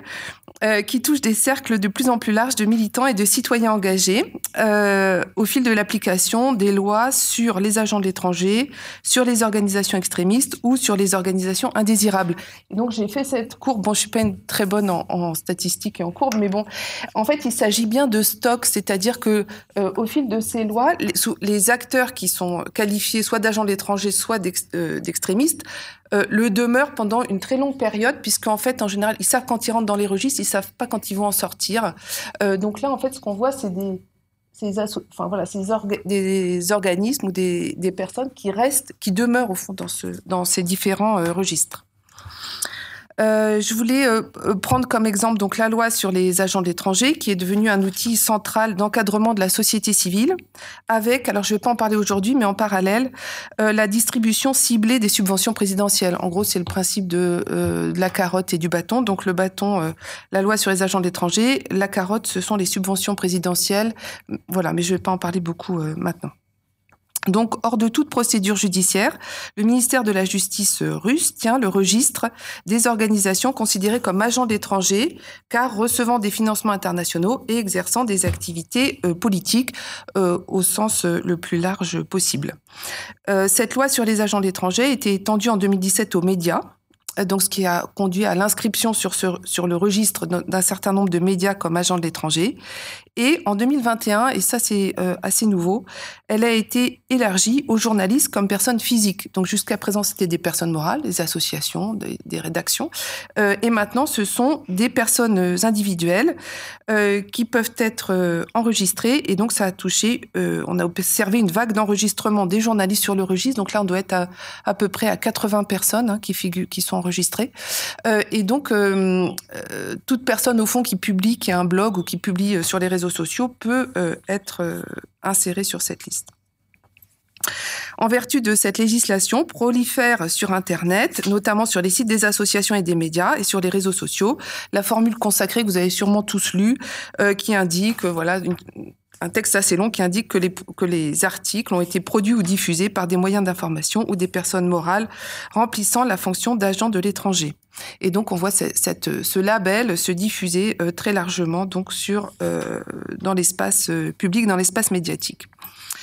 Euh, plus encore, et là aussi, je crois que c'est un, tournant, euh, des associations euh, enregistrées comme agents de l'étranger sont désormais menacées de liquidation. Et c'est évidemment l'exemple de l'association, le cas de l'association Mémorial internationale et du Centre de défense des droits humains Mémorial, qui en décembre donc ont été condamné à la liquidation. Euh, pour Mémorial International, euh, c'est une décision de la euh, Cour suprême qui, fait l'objet actuellement d'un appel qui devrait être jugé le 28, euh, le 28 février. Voilà. Et en fait, cette procédure de liquidation de mémorial, outre évidemment le, préjudice très lourd porté à cette association, ou, ouvre potentiellement la voie à la liquidation des autres associations enregistrés comme agents de l'étranger, évidemment, et pose la question aussi du devenir des, journalistes, comme personnes physiques, euh, enregistrés comme, euh, comme agents de l'étranger. Euh, autre loi qui participe à ce, de ce millefeuille euh, oppressif, la loi sur les organisations extrémistes. Et je voulais euh, euh, euh rappeler hein, euh, que cette loi sur les organisations extrémistes a été utilisée pour liquider la fondation de lutte contre la corruption d'Alexei Navalny. Euh, sa fondation donc et tout son réseau euh, militant a été donc euh, dissous en, en 2021 suite au retour aussi d'Alexei Navalny en Russie qui a été évoqué. Voilà, et on voit cette dynamique qui se prolonge en ce début d'année 2022, là, avec, euh, donc je disais le, 20, le 28 février, l'appel pour la liquidation de Mémorial, et actuellement un nouveau procès contre Navalny qui encourt 15 ans de réclusion supplémentaire dans le cadre d'une nouvelle affaire dite affaire présidentielle. Donc là, c'est particulièrement euh, clair. Alors, ce qui frappe, c'est euh, la criminalisation de la notion même d'activité politique entendue au sens très large. Euh, et l'activité politique est euh, étendue à un vaste ensemble d'acteurs non gouvernementaux ou médiatiques, inscrits donc dans, les, des dispositifs de contrôle de plus en plus euh, proliférants. Ce qui frappe aussi, c'est le réemploi de notions ou de labels qui semblent empruntés à l'époque soviétique, donc les notions comme organisation indésirable, agent de l'étranger ou organisation extrémiste, semblent euh, participer d'une réactualisation des formes de la contrainte euh, euh soviétique. Et on a au fond le sentiment de vivre un genre de, retour en arrière, une espèce d'âge soviétique sans fin qui se prolonge jusqu'à aujourd'hui, à un moment où les changements de 1991 semblent plus ou moins tomber dans l'oubli et où les années 90 sont discréditées. Alors, ce que je voulais souligner là, c'est que euh, ce qu'on observe n'est pas simplement le, retour ou le rejeu euh, de pratiques soviétiques, car ces normes constituent aussi des modèles pour des forces politiques très contemporaines, à la fois dans le monde post-soviétique, mais aussi au-delà. ces normes constituent au fond un répertoire pour toutes les forces qui nourrissent une vision souverainiste et euh, essentialiste des sociétés euh, contemporaines. Et la Russie apparaît au fond comme un laboratoire de, règles qui se diffusent dans des États euh, proches ou lointains. Alors je voulais en donner quelques exemples. Je rappelle quand même que cette loi russe, alors je prends le cas de la loi sur les agents d'étrangers, la loi russe est elle-même inspirée de dispositions d'une loi américaine des années 1930 contre le nazisme, contre le nazisme, et donc c'est à ce titre d'ailleurs que les, au fond, que les autorités russes justifient l'adoption de ces dispositions. mais surtout, depuis 2012, de nombreux États post-soviétiques copie euh, au fond cette loi euh, sur les agents de l'étranger ou en adopte certaines dispositions. Donc depuis 2013, en l'Azerbaïdjan, par exemple, interdit aux associations, à ces associations de recevoir des financements étrangers. Depuis 2016, alors là je parle sous le contrôle de, de Catherine, euh, au Kazakhstan, les associations doivent informer les organes fiscaux aussi si elles perçoivent des, des, des subsides étrangers. Des dispositions similaires sont en place euh, au Tadjikistan. En Biélorussie, là aussi c'est intéressant, les mobilisations de l'été 2020, euh, dont vous vous souvenez, ont laissé espérer une sortie de l'autoritarisme politique incarné euh, par euh, Alexandre Loukachenko, mais soutenu par son allié russe. Donc ce président biélorusse s'est maintenu au pouvoir et a engagé une lutte contre euh, toutes les voies critiques dans le, pays. Je rappelle simplement pour mémoire le, détournement de l'avion euh, de transportant euh, Roman, Roman Protasevich qui a été contraint à atterrir à Minsk. Et le Biélarus copie, là encore, la loi sur les agents d'étrangers en adoptant un texte à peu près similaire en 2020. Et en, en, juillet 2021, le ministère de la Justice biélarusse a lancé une procédure de liquidation de 50 associations au terme euh, d'une, euh, je cite, opération de nettoyage contre des associations qualifiées, je cite, de bandits et d'agents de l'étranger. Donc on voit ce, voilà, cette diffusion de ces, de normes euh, au-delà des frontières russes. voilà. plus peut-être surprenant, même dans des États qui s'affrontent à la Russie, la tentation est grande de reprendre les mêmes normes en miroir. En Ukraine, en 2014, une loi, là aussi, sur les agents d'étrangers a été adoptée, il me semble, avant d'être abandonnée. En Estonie, en 2018, les autorités ont aussi réfléchi à l'adoption d'une loi sur les agents d'étrangers, là encore, qui n'est finalement pas adoptée. Mais ce qui est intéressant, c'est de voir au fond comment euh, ce cadrage, euh, ce cadrage de euh, voilà, ce cadrage oppressif, au fond, a des effets là aussi sur des États qui essayent de se dissocier ou qui s'opposent à la Russie. Euh, plus loin encore, au-delà donc de l'espace euh, post-soviétique au sens strict, ces mêmes, euh, ces mêmes normes se diffusent en Europe. Donc, un certain nombre de dispositions de lois en Pologne, en Hongrie ou en Bulgarie semblent aussi s'inspirer de ces lois contre les agents de l'étranger. Mais on en trouve aussi des traces dans des législations, alors là, dans des espaces beaucoup plus éloignés, comme au Venezuela ou au Nicaragua, ou même en Égypte, dont des dispositions, au fond, similaires d'encadrement de la société civile euh, qui semble euh, participer de cette diffusion de, de ces lois euh, stigmatisant les dix agents d'étrangers. Donc tout ça pour dire que la Russie apparaît aussi comme un pourvoyeur de concepts et de dispositifs d'encadrement politique qui structure donc les catégories euh, du politique et qui essaime au-delà de ses frontières et au-delà de l'espace post-soviétique. Donc pour dire que c'est pas simplement voilà un rejeu du soviétisme, c'est quelque chose de nouveau qui s'intègre dans les dynamiques politiques actuelles. Et je voulais reprendre là le titre d'un rapport de la FIDH de novembre 2021 qui, disait, qui était titré "Les lois sur les agents d'étrangers sont l'outil multifonction des régimes euh, autoritaire. Donc une forme d'actualisation en fait euh, de ces euh, de ces normes dans les dans, dans un certain nombre d'États contemporains. Voilà. Alors bon, j'avais un troisième point, mais je sais pas si je vais arriver jusque là parce que sinon je vais vraiment parler trop longtemps. Mais c'était la question, c'était comment sortir de cet espace de contrainte, comment se sortir de ces cadres au fond imposés là par le, les, les autorités russes? c'était comment les acteurs incriminés peuvent retrouver des formes de, de parole, d'autonomie face à ces, à ces règles euh, oppressives.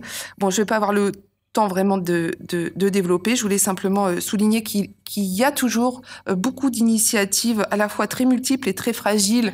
Euh, alors dans la société russe même, hein, on voit des, des, des, formes de solidarité pour aider les victimes d'arrestation, euh, des canaux d'information notamment sur Telegram et sur Signal pour, euh, pour aider les, les personnes voilà, arrêtées ou poursuivies, des initiatives de financement participatif, euh, des aides juridiques, comme j'ai dit, euh, qui se déploient au risque pour leurs membres, évidemment, de tomber eux-mêmes sous, le coup de ces, euh, de ces lois. Et puis, quand la pression devient trop forte, la, question de l'exil et de voilà le, fait de quitter la Russie pour s'installer à l'étranger donc ça, c'est un mouvement quand même qu'on observe euh, et qu'on a particulièrement observé euh, en 2021 avec euh, un certain nombre de militants et de journalistes qui préfèrent euh, quitter le, pays pour échapper euh, aux poursuites et qui trouvent euh, refuge dans un certain nombre de pays européens, notamment dans les pays baltes, en Pologne, en République tchèque, parfois en France, en Ukraine aussi au Caucase. Et, euh, bon, alors, on n'a pas vraiment de chiffres, mais je voulais quand même citer un article d'un média qui s'appelle Znak, qui, qui, en qui, en janvier, là, dans un article, estimait environ à 1500 le nombre de militants et de journalistes qui auraient quitté euh, la Russie pour des raisons politiques en 2021. Euh, voilà. Donc, euh, et oui, ce que je voulais dire aussi, c'est que ces, ex ces, expériences répressives, répressives et ces expériences d'exil euh, sont euh, souvent communes aux militants et journalistes russes, mais aussi euh, biélorusses et peut-être bientôt kazakhs. Je ne sais pas si s'ils quittent aussi le pays pour s'installer ailleurs. Euh, voilà, donc je vais euh, quasiment m'arrêter là, euh, en peut-être en, en, disant aussi que dans ce contexte donc très répressif, il faut rester aussi attentif aux prises de parole peut-être plus indirectes, aux critiques à bas bruit, à la politique faible, au, contour au, co au, contournement discret des, des contraintes qu'on peut encore observer là à nouveau dans la société russe, et qu'il faut aussi continuer à évidemment écouter ces voix là, même si la, parole politique a souvent euh, du mal à, percer et à, et, à, être présente dans l'espace public. Voilà, je vais m'arrêter là-dessus. Euh, Françoise, merci beaucoup de cet exposé absolument passionnant.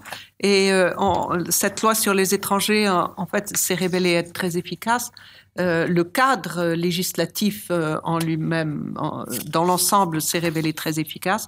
Euh, mais alors, l'aspect très intéressant que tu as développé aujourd'hui, c'est de voir à quel point ces normes sont des modèles qui sont repris dans d'autres États. Ça, là, j'espère beaucoup que tu vas continuer à travailler là-dessus parce que c'est quelque chose de tout à fait passionnant. Je passe maintenant la, la parole à, à Sergei Gouriev, qui est professeur à, à Sciences Po euh, après avoir été euh, économiste en chef de la Bird et, et qui nous va nous parler du, du bilan économique de, de ces 30 ans de transition. Merci Sergei. Merci beaucoup Anne. Je veux, euh, je, euh, je veux intervenir en, merci, euh, en anglais, mais français, c'est pas de problème pour moi aussi. Et comme convenu, je vais aussi parler sur le sujet des, des économies russes maintenant, d'aujourd'hui, et les sanctions qui viennent, qui, je ne sais pas, qui viennent ou non. Okay. Um, so I will, I will briefly speak about um, about uh, 30 years of um, economic transition.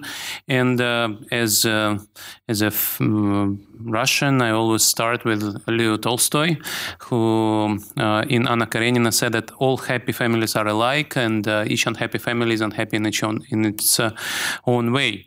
And so when you think about 30 years of economic transition the happy families represent Central and Eastern European countries and Baltic states. And in many ways, Central Europe and Baltics have done similar things, um, reformed, joined NATO, uh, joined EU, and now are part of Europe uh, in many, many ways, and also functioning democracies. Even if we have our our own issues with Hungary and Poland, still um, uh, these countries are much more similar than they used to be and much more similar to Europe than they used to be. Now, the unhappy families, as um, Anne has uh, told us and as Katrin told us, are very, very different in many ways, and that is the rest of post Soviet space, but also actually Western Balkans, former Yugoslavia. And uh, when you think about those issues, start asking questions why this country has those problems and this country uh, has those problems. What is uh, predetermining these 30 years of uh, differences? And uh, in my piece for this volume, I talk about several things. Some of them I just mentioned. one of them would be geography. Uh, these countries have very, very different geographical conditions. And uh, except for Russia, countries cannot change their geography, right? Russia can move its borders. Other countries uh prefer to uh, consider geography to, as, as fixed. Um, but geography is quite important. Some countries have natural resources, such as Turkmenistan, Kazakhstan, Azerbaijan, Russia for that matter. Um, some countries are landlocked. Uh, Kyrgyzstan, for example, is a functioning, demo- well, uh, partially a democracy, but it's so poor partially because it's uh, landlocked. Some countries are actually double landlocked. People don't know, but uh, there are only two double landlocked countries in the world, and one is Liechtenstein, and the other one is Uzbekistan. Uh, so it's not easy to develop when you have no access to sea, and actually when your neighbors have no access to the sea. Uh, you also have legacy of conflicts. So, for example, former Yugoslavia is close to Europe, but the horrible uh, legacy a bit like in Azerbaijan and Arme- Armenia or within Tajikistan or in Moldova, are very, very costly. War is very costly. And um, you also, in some countries, you have uh, no tradition of civil society, which facilitates establishing very brutal dictatorships like Turkmenistan, for that matter. And uh, all these issues I mentioned in passing, the issues that I discuss in more detail, which are uh, issues related to mistakes made by reformers in 1990s and uh, of course uh, this is something that people understand that if uh, population if, if the public if the citizens view reforms as benefiting the elites there is always a scope for backlash against reforms, for people uh, saying, let's reverse the reforms, uh, let's uh, go back. And in many of these countries, this backlash against reforms brought into power um, politicians that were against European trajectory against against reforms, against democracy. And then they actually didn't fight corruption. They didn't reduce inequality, but they reestablished uh, their own crony capitalist system, and you can see that in many many countries. Now, uh, I also talk uh, about oligarchs in in my piece. I think it's a very important part of the story. Uh, this crony capitalism system is different in different countries, and in some countries it's all about just one family. In some countries, it's just about one oligarch, but there are also some places where you have several oligarchs, and uh, that also explains uh, why, for example, Ukraine is still not uh, uh, making progress towards the reforms. To illustrate the magnitudes of those issues, uh, just imagine that Poland and Ukraine 30 years ago had the same income per capita, same income. Um, today, the gap is like three times, and that's just been in 30 years. And of course, on top of that, of course, uh, Ukrainian population shrank, Polish population grew. So all of that is something that you can see how these differences in policies, the differences in trajectories actually play out in terms of uh, well-being. Now, um, these are the issues which are pretty well known. The issue which is less known is why all these countries which grew so fast into in in first decade of the century are now uh, stagnating. And this is something that I talk in detail in my in my piece. Uh, a lot of people would say, well, uh, this is the region where uh, you have non-democracies which grew so fast in the first decade of uh, 21st century, but uh, stopped growing, like Kazakhstan, like uh, Russia for that matter. And I talk about middle income trap, which is the story where you, uh, to some level, from low income to middle income, you can grow uh, without actually freedom, democracy, and integration with the rest of the world. But when you want to move from middle income to high income, it's actually much harder to grow because this further convergence with rich countries requires freedoms, requires competition, requires openness, requires innovation, and for that, non-democratic systems uh, cannot actually um, uh, function really well. There is one exception in the world where a country country actually modernized and became rich and became innovative and became postmodern, uh, which is Singapore. China is still not a high income economy. It may become a high income economy in two years. Uh, Russia actually was a high income economy for one year in 2013. Um, but overall, overall, uh, we see that around the world there is very hard to imagine how you can actually build a modern society, educated society, knowledge-based society. With China, is still not, uh, and uh, with uh, do not liberalize your political uh, institutions. Now, let me and jump uh, to modern day because I think uh, what is interesting about this part of the world, it's never boring. We talked about COVID, we talked about transition in Kazakhstan, we talked about crisis in Ukraine and Belarus, and uh, and people are very much interested what's happening to the Russian economy and how Russian economy will weather the sanctions which may be imposed in various scenarios. And basically, the answer to this question is nothing has changed in Russian economy in about 10 years, which is the onslaught of uh, non-democratic uh, regime on freedoms uh, resulted in uh, um, de- deterioration of business climate, capital uh, outflow, uh, capital, human capital outflow as well, brain drain that Francois was talking about, and um, that of course slowed down growth. However, at the same time, Russian uh, elite has learned lessons from 1990s and decided to build a solid macroeconomic framework, and it has succeeded in doing.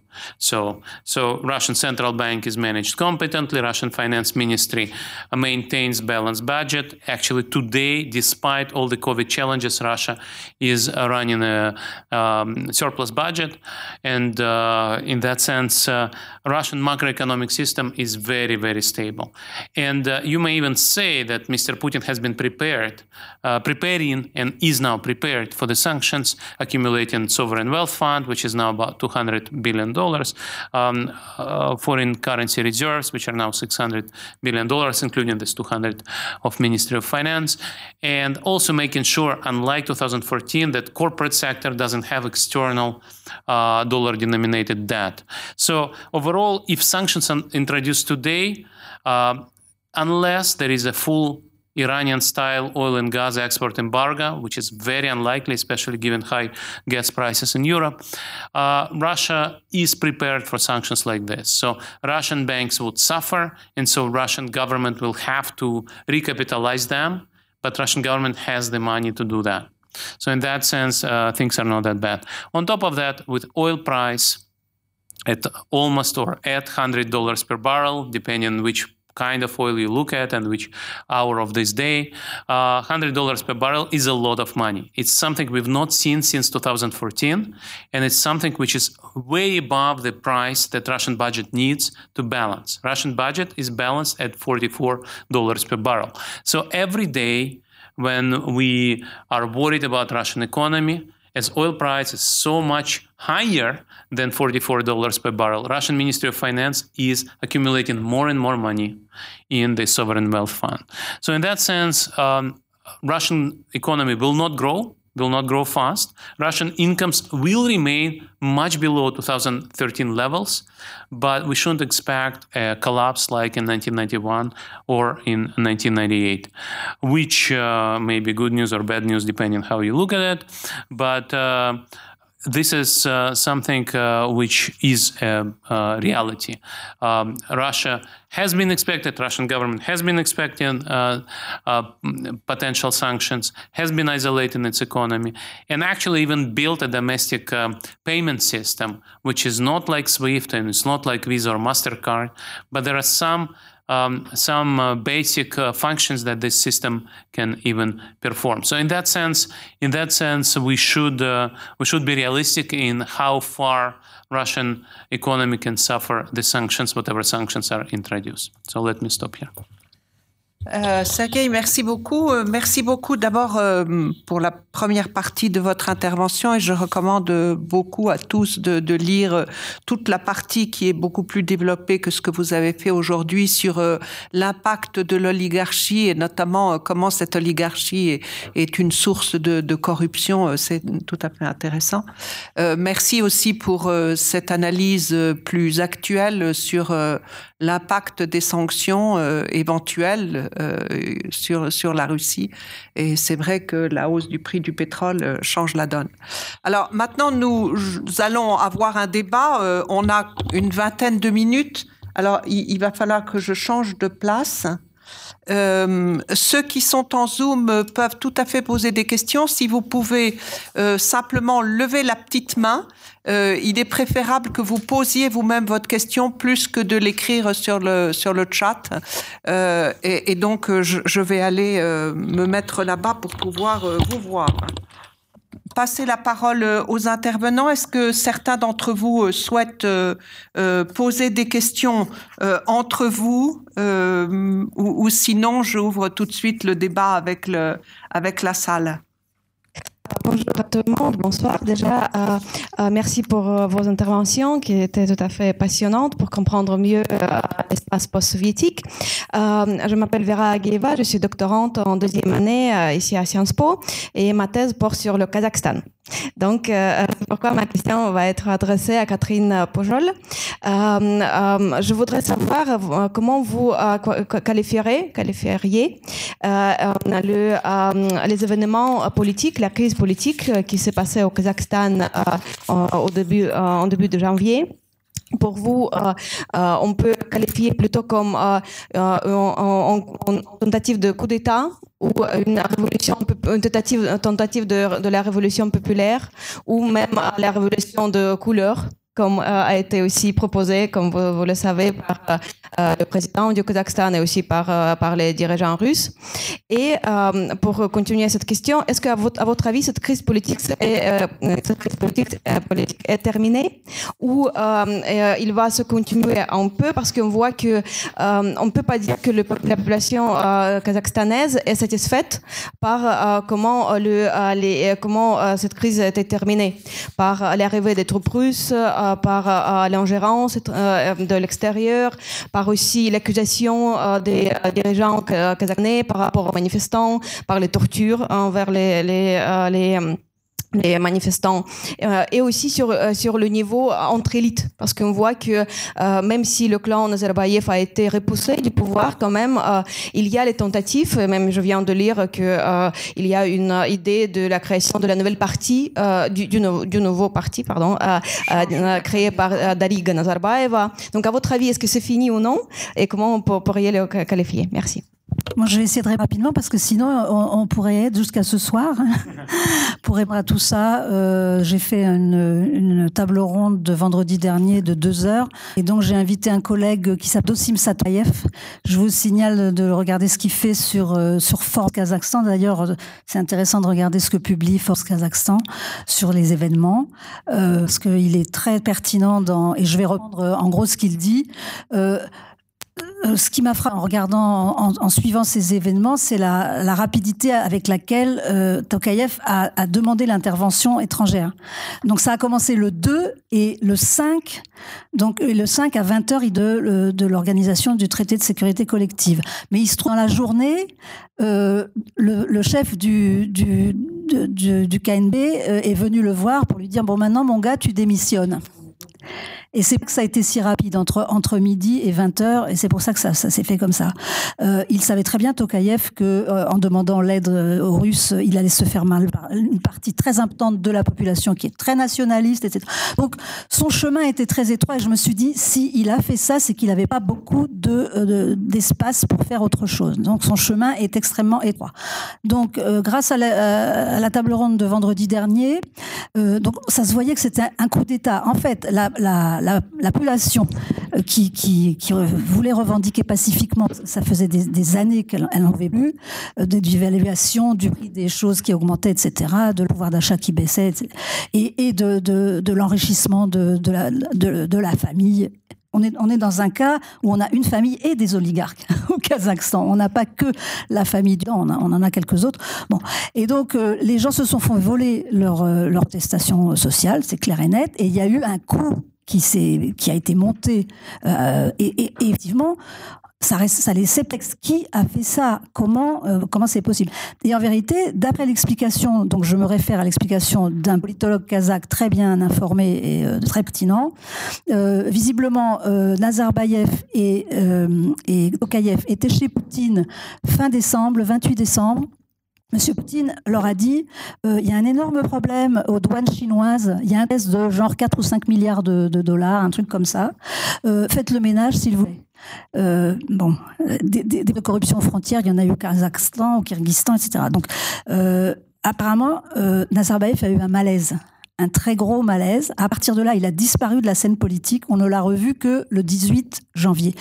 Et donc, visiblement, à partir du moment où il était très mal, euh, des membres de sa famille, notamment, euh, notamment euh, ses neveux, donc il y a l'histoire de ses neveux, des membres de sa famille, son gendre, ses neveux, se sont dit c'est le moment où il faut qu'on bouge, sinon Tokayev va euh, tout prendre et nous on n'aura rien. Il y a eu une fenêtre de tir, ils ont fait un coup d'État et ils ont pris le fusible qui était euh, Karim Massimov, le chef du KKNB, euh, qui lui en plus est même complètement kazakh visiblement, et donc un ouïghour sur les bords. Donc euh, pour organiser ce que faisait le, le KNB depuis des années, c'est-à-dire la gestion des élites et non sécurité du pays. Bon, en, gros, je voulais vous rassurer je voulais euh, résumer comme ça. Que est-ce que les gens vont lui donner est-ce que les, citoyens kazakhs vont lui pardonner d'avoir fait venir les Russes Alors, quand on était interviewé, les médias qui nous tombaient dessus et qui nous demandaient ce qui allait se passer le 6 janvier, le 7 janvier, donc vous voyez, je, je, répondais, s'il tire tout le monde le plus rapidement possible, il a une chance de s'en tirer. Sa seule chance, c'est de faire, c'est qu'il sorte très rapidement. Sa deuxième chance, ça serait de, y a effectivement eu des étrangers euh, qui, euh, euh, qui ont organisé tout ça. Malheureusement, il a tué un jazzman kirghize euh, donc ça n'a pas été terrible, ça a foutu en colère euh, les Kirghizes, ça c'est sûr. Bon, euh, ils vont avoir du mal à prouver, mais ce sont des éléments. Donc mon collègue Sadiev dit que ce sont, c'est la jeunesse complètement laissée pour compte qui vit dans les banlieues et qui, a été arrêtée par, etc. Voilà, c'est un coup d'État et avec il y avait des gens qui en avaient suffisamment gros sur voilà pour, pour, pour casser ce qu'ils ont cassé, parce qu'ils ont cassé quand même des immeubles soviétiques qui sont pas faciles à casser. Donc il fallait il fallait quand même être très bien organisé. Donc la marge de manœuvre de Tokayev, très étroite. Et visiblement, l'élection, c'est dans un an et demi. Il a promis des réformes. Il fait Robin des Bois. Il promet de prendre aux, aux riches pour donner aux pauvres. Ce qui est clair, c'est qu'il a négocié avec tout le monde, le clan Nazarbayev, y compris pour, euh, pour euh, voir comment on pourrait sortir d'une crise où il va falloir donner un petit peu, redistribuer un petit peu. Sinon, il a zéro chance que, que la situation s'arrange. Et, et d'ailleurs, euh, si, si dans un an et demi, il n'a pas réussi à faire quelque chose, je crains pour le, le Kazakhstan. Je crains vraiment. Et pour d'ailleurs les voisins qui regardent absolument médusés cet État qui était la success story de l'histoire depuis 30 ans, qui s'est écroulé en trois jours. Merci. Catherine, merci beaucoup de, cette réponse euh, aussi complète euh, euh, qu'intéressante. Alors j'ai l'impression qu'avec euh, le, Zoom, euh, j'ai dû appuyer sur un mauvais bouton et maintenant on ne voit plus personne sauf moi. Euh, je suis désolée pour tous ceux qui sont au-delà du Zoom. oui? Alors, je, peux répondre deux mots, mais peut-être que vous aurez, peut-être que Françoise euh, aura aussi, ou Sergueï. Euh, moi, j'ai vu en fait euh, cet appel du, général Livachov sur les réseaux sociaux. Euh, je l'ai trouvé absolument euh, passionnant et, tout à fait étonnant. Euh, bon, c'est quelqu'un qui est à la retraite et qui est euh, au sein d'un réseau de personnes qui ne sont plus en activité. Mais, enfin, c'est une critique extrêmement vive de la politique de M. Poutine et donc le fait même euh, que ça a été diffusé est en soi tout à fait, tout à fait intéressant. La conclusion que j'en ai tirée, je n'ai pas d'autres informations. La conclusion est que j'en ai tiré et qu'il y avait quand même des, des mm, créneaux qui était possible d'expression euh, en, Russie, euh, malgré la répression euh, qui est très forte et que nous, connaissons. Je n'en sais pas plus, simplement, j'ai trouvé ça absolument fascinant et très intéressant. Oui. Sergueï, est-ce que vous avez quelque chose à ajouter? Juste, juste brièvement, il n'y a pas de soutien public pour la guerre. Mais le public russe n'est pas été informé, informé c'est que M. Poutine a créé cette crise.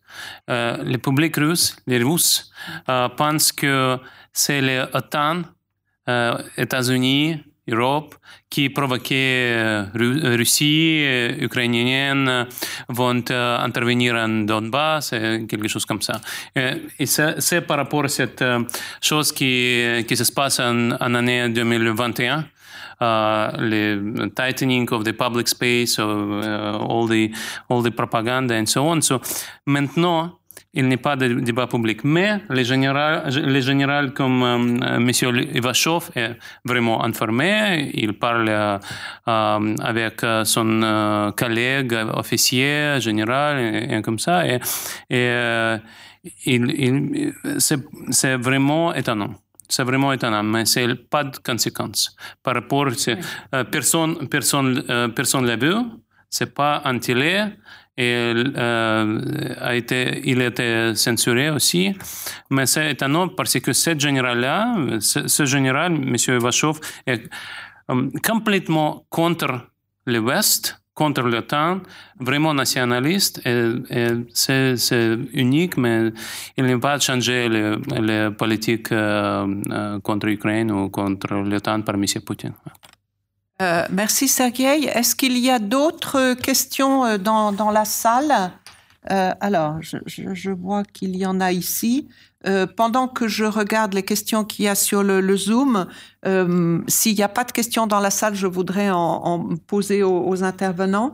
Euh, Annie, tout d'abord, est-ce que tu pourrais revenir sur la question de l'éventuelle reconnaissance par euh, la Russie euh, de l'indépendance des deux, des deux républiques autoproclamées, c'est-à-dire un, scénario à l'Abkhazie et, à l'Ossétie du Sud? Est-ce que tu penses que l'appel de la Douma à M. Poutine en ce sens peut avoir des résultats et qu'est-ce que ça aurait comme, comme conséquence? Euh, euh, peut-être je pose les trois questions comme nous n'avons plus beaucoup de temps.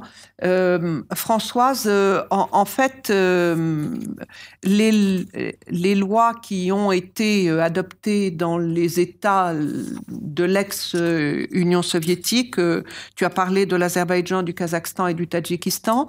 En, fait, est-ce que les termes sont les mêmes? Et d'autre part, est-ce que les publics visés sont les mêmes qu'en Russie?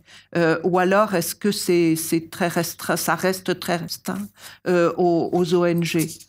Euh, et pour euh, Sergueï, en, fait, j'ai une question qui dépasse un petit peu le propos que vous avez eu aujourd'hui.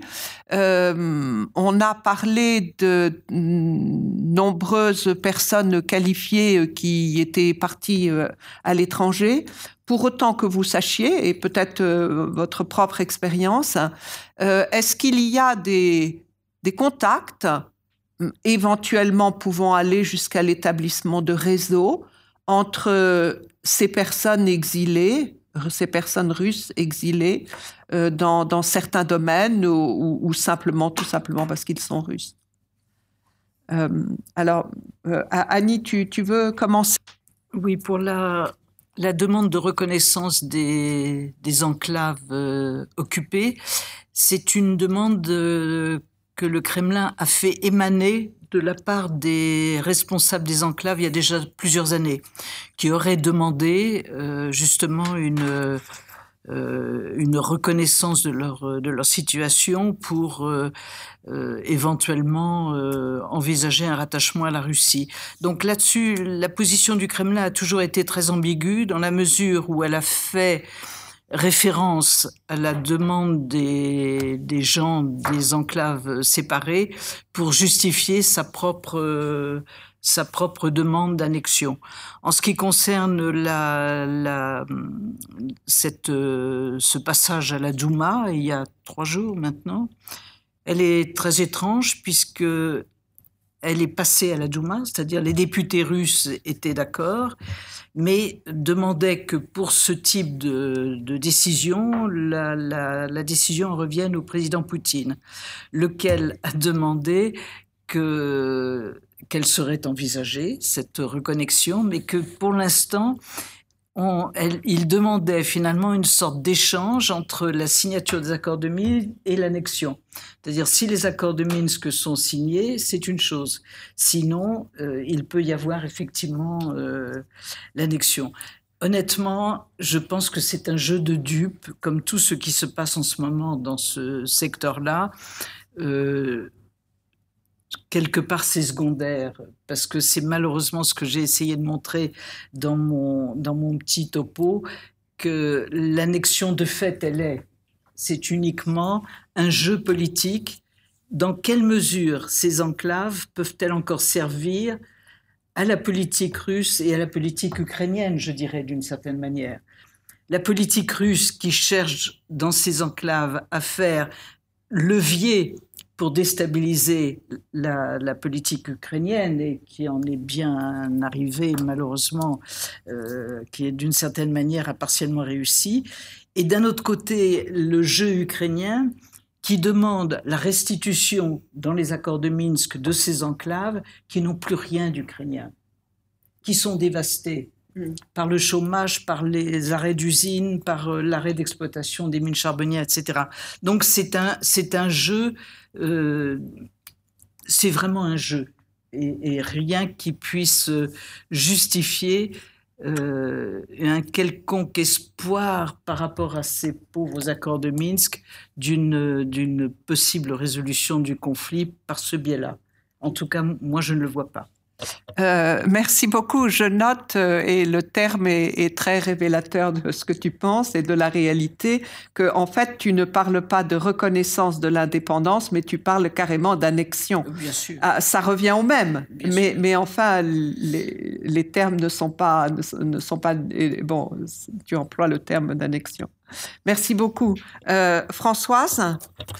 Oui, alors pour répondre euh, à ta question, je crois d'abord ce qu'il faut souligner, ce qui est assez euh, fascinant, c'est le caractère extrêmement euh, flou de même des dispositions russes. C'est-à-dire que la loi russe elle-même est extrêmement au fond malléable puisqu'elle est c'est très mal défini en fait les termes de ces lois sur les agents de l'étranger. C'est-à-dire que ce qui est politique n'est pas défini, ce qui est un financement étranger n'est pas non plus très clairement défini. là, on a des cas de médias qui ont été classés agents de l'étranger pour avoir reçu quelques centaines d'euros de je sais pas quoi de donateurs qui étaient en Arménie. Euh, donc c'est voilà des textes qui sont très peu qui sont très peu consistants et qui du coup sont aussi très malléables et adaptables dans à d'autres contextes, c'est-à-dire au fond euh, euh, chaque euh, État peut s'en emparer et les ajuster à son propre euh, agenda euh, intérieur. Donc en fait, ce sont des dispositions qui circulent dans ces États. Alors en Azerbaïdjan, par exemple, le montant maximum d'argent qu'on peut recevoir de l'étranger est fixé bon, voilà, en monnaie locale, ça. Donc il y a des ajustements euh, et une grande malléabilité de ces, de ces dispositions. Et en fait, ce qui me semble le plus intéressant, c'est la façon dont ça cadre en fait des représentations politiques et euh, presque des conceptions intellectuelles. Euh, et, c'est ces représentations-là qui se diffusent euh, dans ces États. C'est-à-dire que même si on n'a pas l'adoption terme à terme du même type de, de, de loi, de texte en soi, c'est plutôt ces, représentations-là qui se diffusent. Et pour ce qui est des textes même, je pense que c'est dans le cas actuellement de la Biélorussie que le texte est le plus proche probablement de la, loi russe. voilà. Et puis deuxième point que j'ai pas eu le temps de développer tout à l'heure, c'est aussi la façon. Alors c'est aussi l'effet performatif ou, ou autoréalisateur de ces lois. C'est-à-dire que comme un certain nombre des personnes qui sont poursuivies sont contraintes de fuir le pays, se retrouvent à l'étranger, notamment dans un certain nombre de pays européens, les pays baltes, où en fait elles vont bénéficier du soutien effectivement d'institutions, notamment d'institutions européennes. C'est-à-dire que au fond la démonstration est faite que, étant agents d'étrangers, ils sont effectivement soutenus par l'étranger, notamment euh, euh, en Europe. Donc c'est c'est un effet de voilà vraiment de d'auto-réalisation au fond de la, de la prophétie euh, de l'agent d'étranger et ce donc ce et, voilà, se créent ces réseaux aussi soutenus par un certain nombre euh, d'organisations européennes, internationales, en fait, euh, en, dans les pays européens. Mais du coup, ça va un peu vers la, la réponse à la question suivante. La, la question euh, suivante. Que posée à Merci Françoise. Je serai bref. Euh, c'est une question très simple. Il n'y a pas de réseau universaux. Uh, uh, there is no uh, one association of diaspora, and um, and uh, uh, there are attempts, and these attempts uh, normally don't work because the Russians abroad don't trust each other, and there is a reason for that because Mr. Putin also makes a, a huge effort to implant agents and make sure that this internal animosity um, spreads. There are some efforts. One is um, Forum of Free Russia, mostly driven by Gary Kasparov in Vilnius, uh, once or twice a year, depending on pandemic situation. Uh, a lot of people don't like uh, this forum because uh, Mr. Kasparov has very strong views. Um, there is also a, a, a, cultural attempt by Marat Gelman, which is more successful, where once a year, every September, he brings cultural diaspora and not only diaspora to uh, to Montenegro. Uh, there is an, an, attempt to build a business diaspora in Warsaw, which so far has not succeeded. And uh, since the whole team of Alexei Navalny has moved mostly to Vilnius, it continues to work as a team. So this is so when it was uh, announced to be uh, equal to extremists, actually it's impossible impossible to stay in in Russia. If you stay in Russia, you really get arrested. And uh, so pretty much the whole team of Alexei Navalny has left Russia. Some of these people went to Estonia, some to Georgia, uh, and Georgia also um, is now a home to many more uh, people who who left Russia, but. Um, there is no one single association. Another thing I would mention is Free Russia Foundation, which is in the US, um, which is run by Natalia Arnaud, who per se is uh, is a political refugee. That is a very impo- important uh, association which very successfully lobbies on behalf of Free Russia in in in uh, the U.S. And maybe something like this uh, will emerge around the European Parliament, where there is what's called Friends of European Russia Forum mostly uh, created by uh, former Lithuanian Prime Minister Andris Kubilius, who is also rapporteur du Parlement européen en Russie, un sujet de Russie, un sujet de stratégie de relations futures entre euh, Europe et Russie. Um, and another another thing um, I would I would mention this is actually very interesting. It's called Russian American Science Foundation uh, Science Association, uh, which is an association of mostly um, physicists, uh, biologists, mathematicians. This association was established 10 years ago, and now it's more and more anti-Putin in the sense that uh, there are occasionally public letters signed against repression by people who run this association, but it's actually a scientific association and its prim, uh, primary activity is to run scientific conferences, which with Zoom it now does very effectively, uh, connecting to people in the US, Europe, Asia, but also in Russia. So, so there is no one single association and one single leader. If Alexei Navalny is freed and he leaves Russia, again, he cannot stay in Russia as an extremist. So he would be a natural locus of attraction like Svetlana Tikhanovskaya is for Belarus. Euh, merci beaucoup, merci beaucoup. En fait, pas une association unique, mais pas de réseau unique, bien sûr, mais, mais quand même une, un certain nombre d'initiatives qui sont très importantes.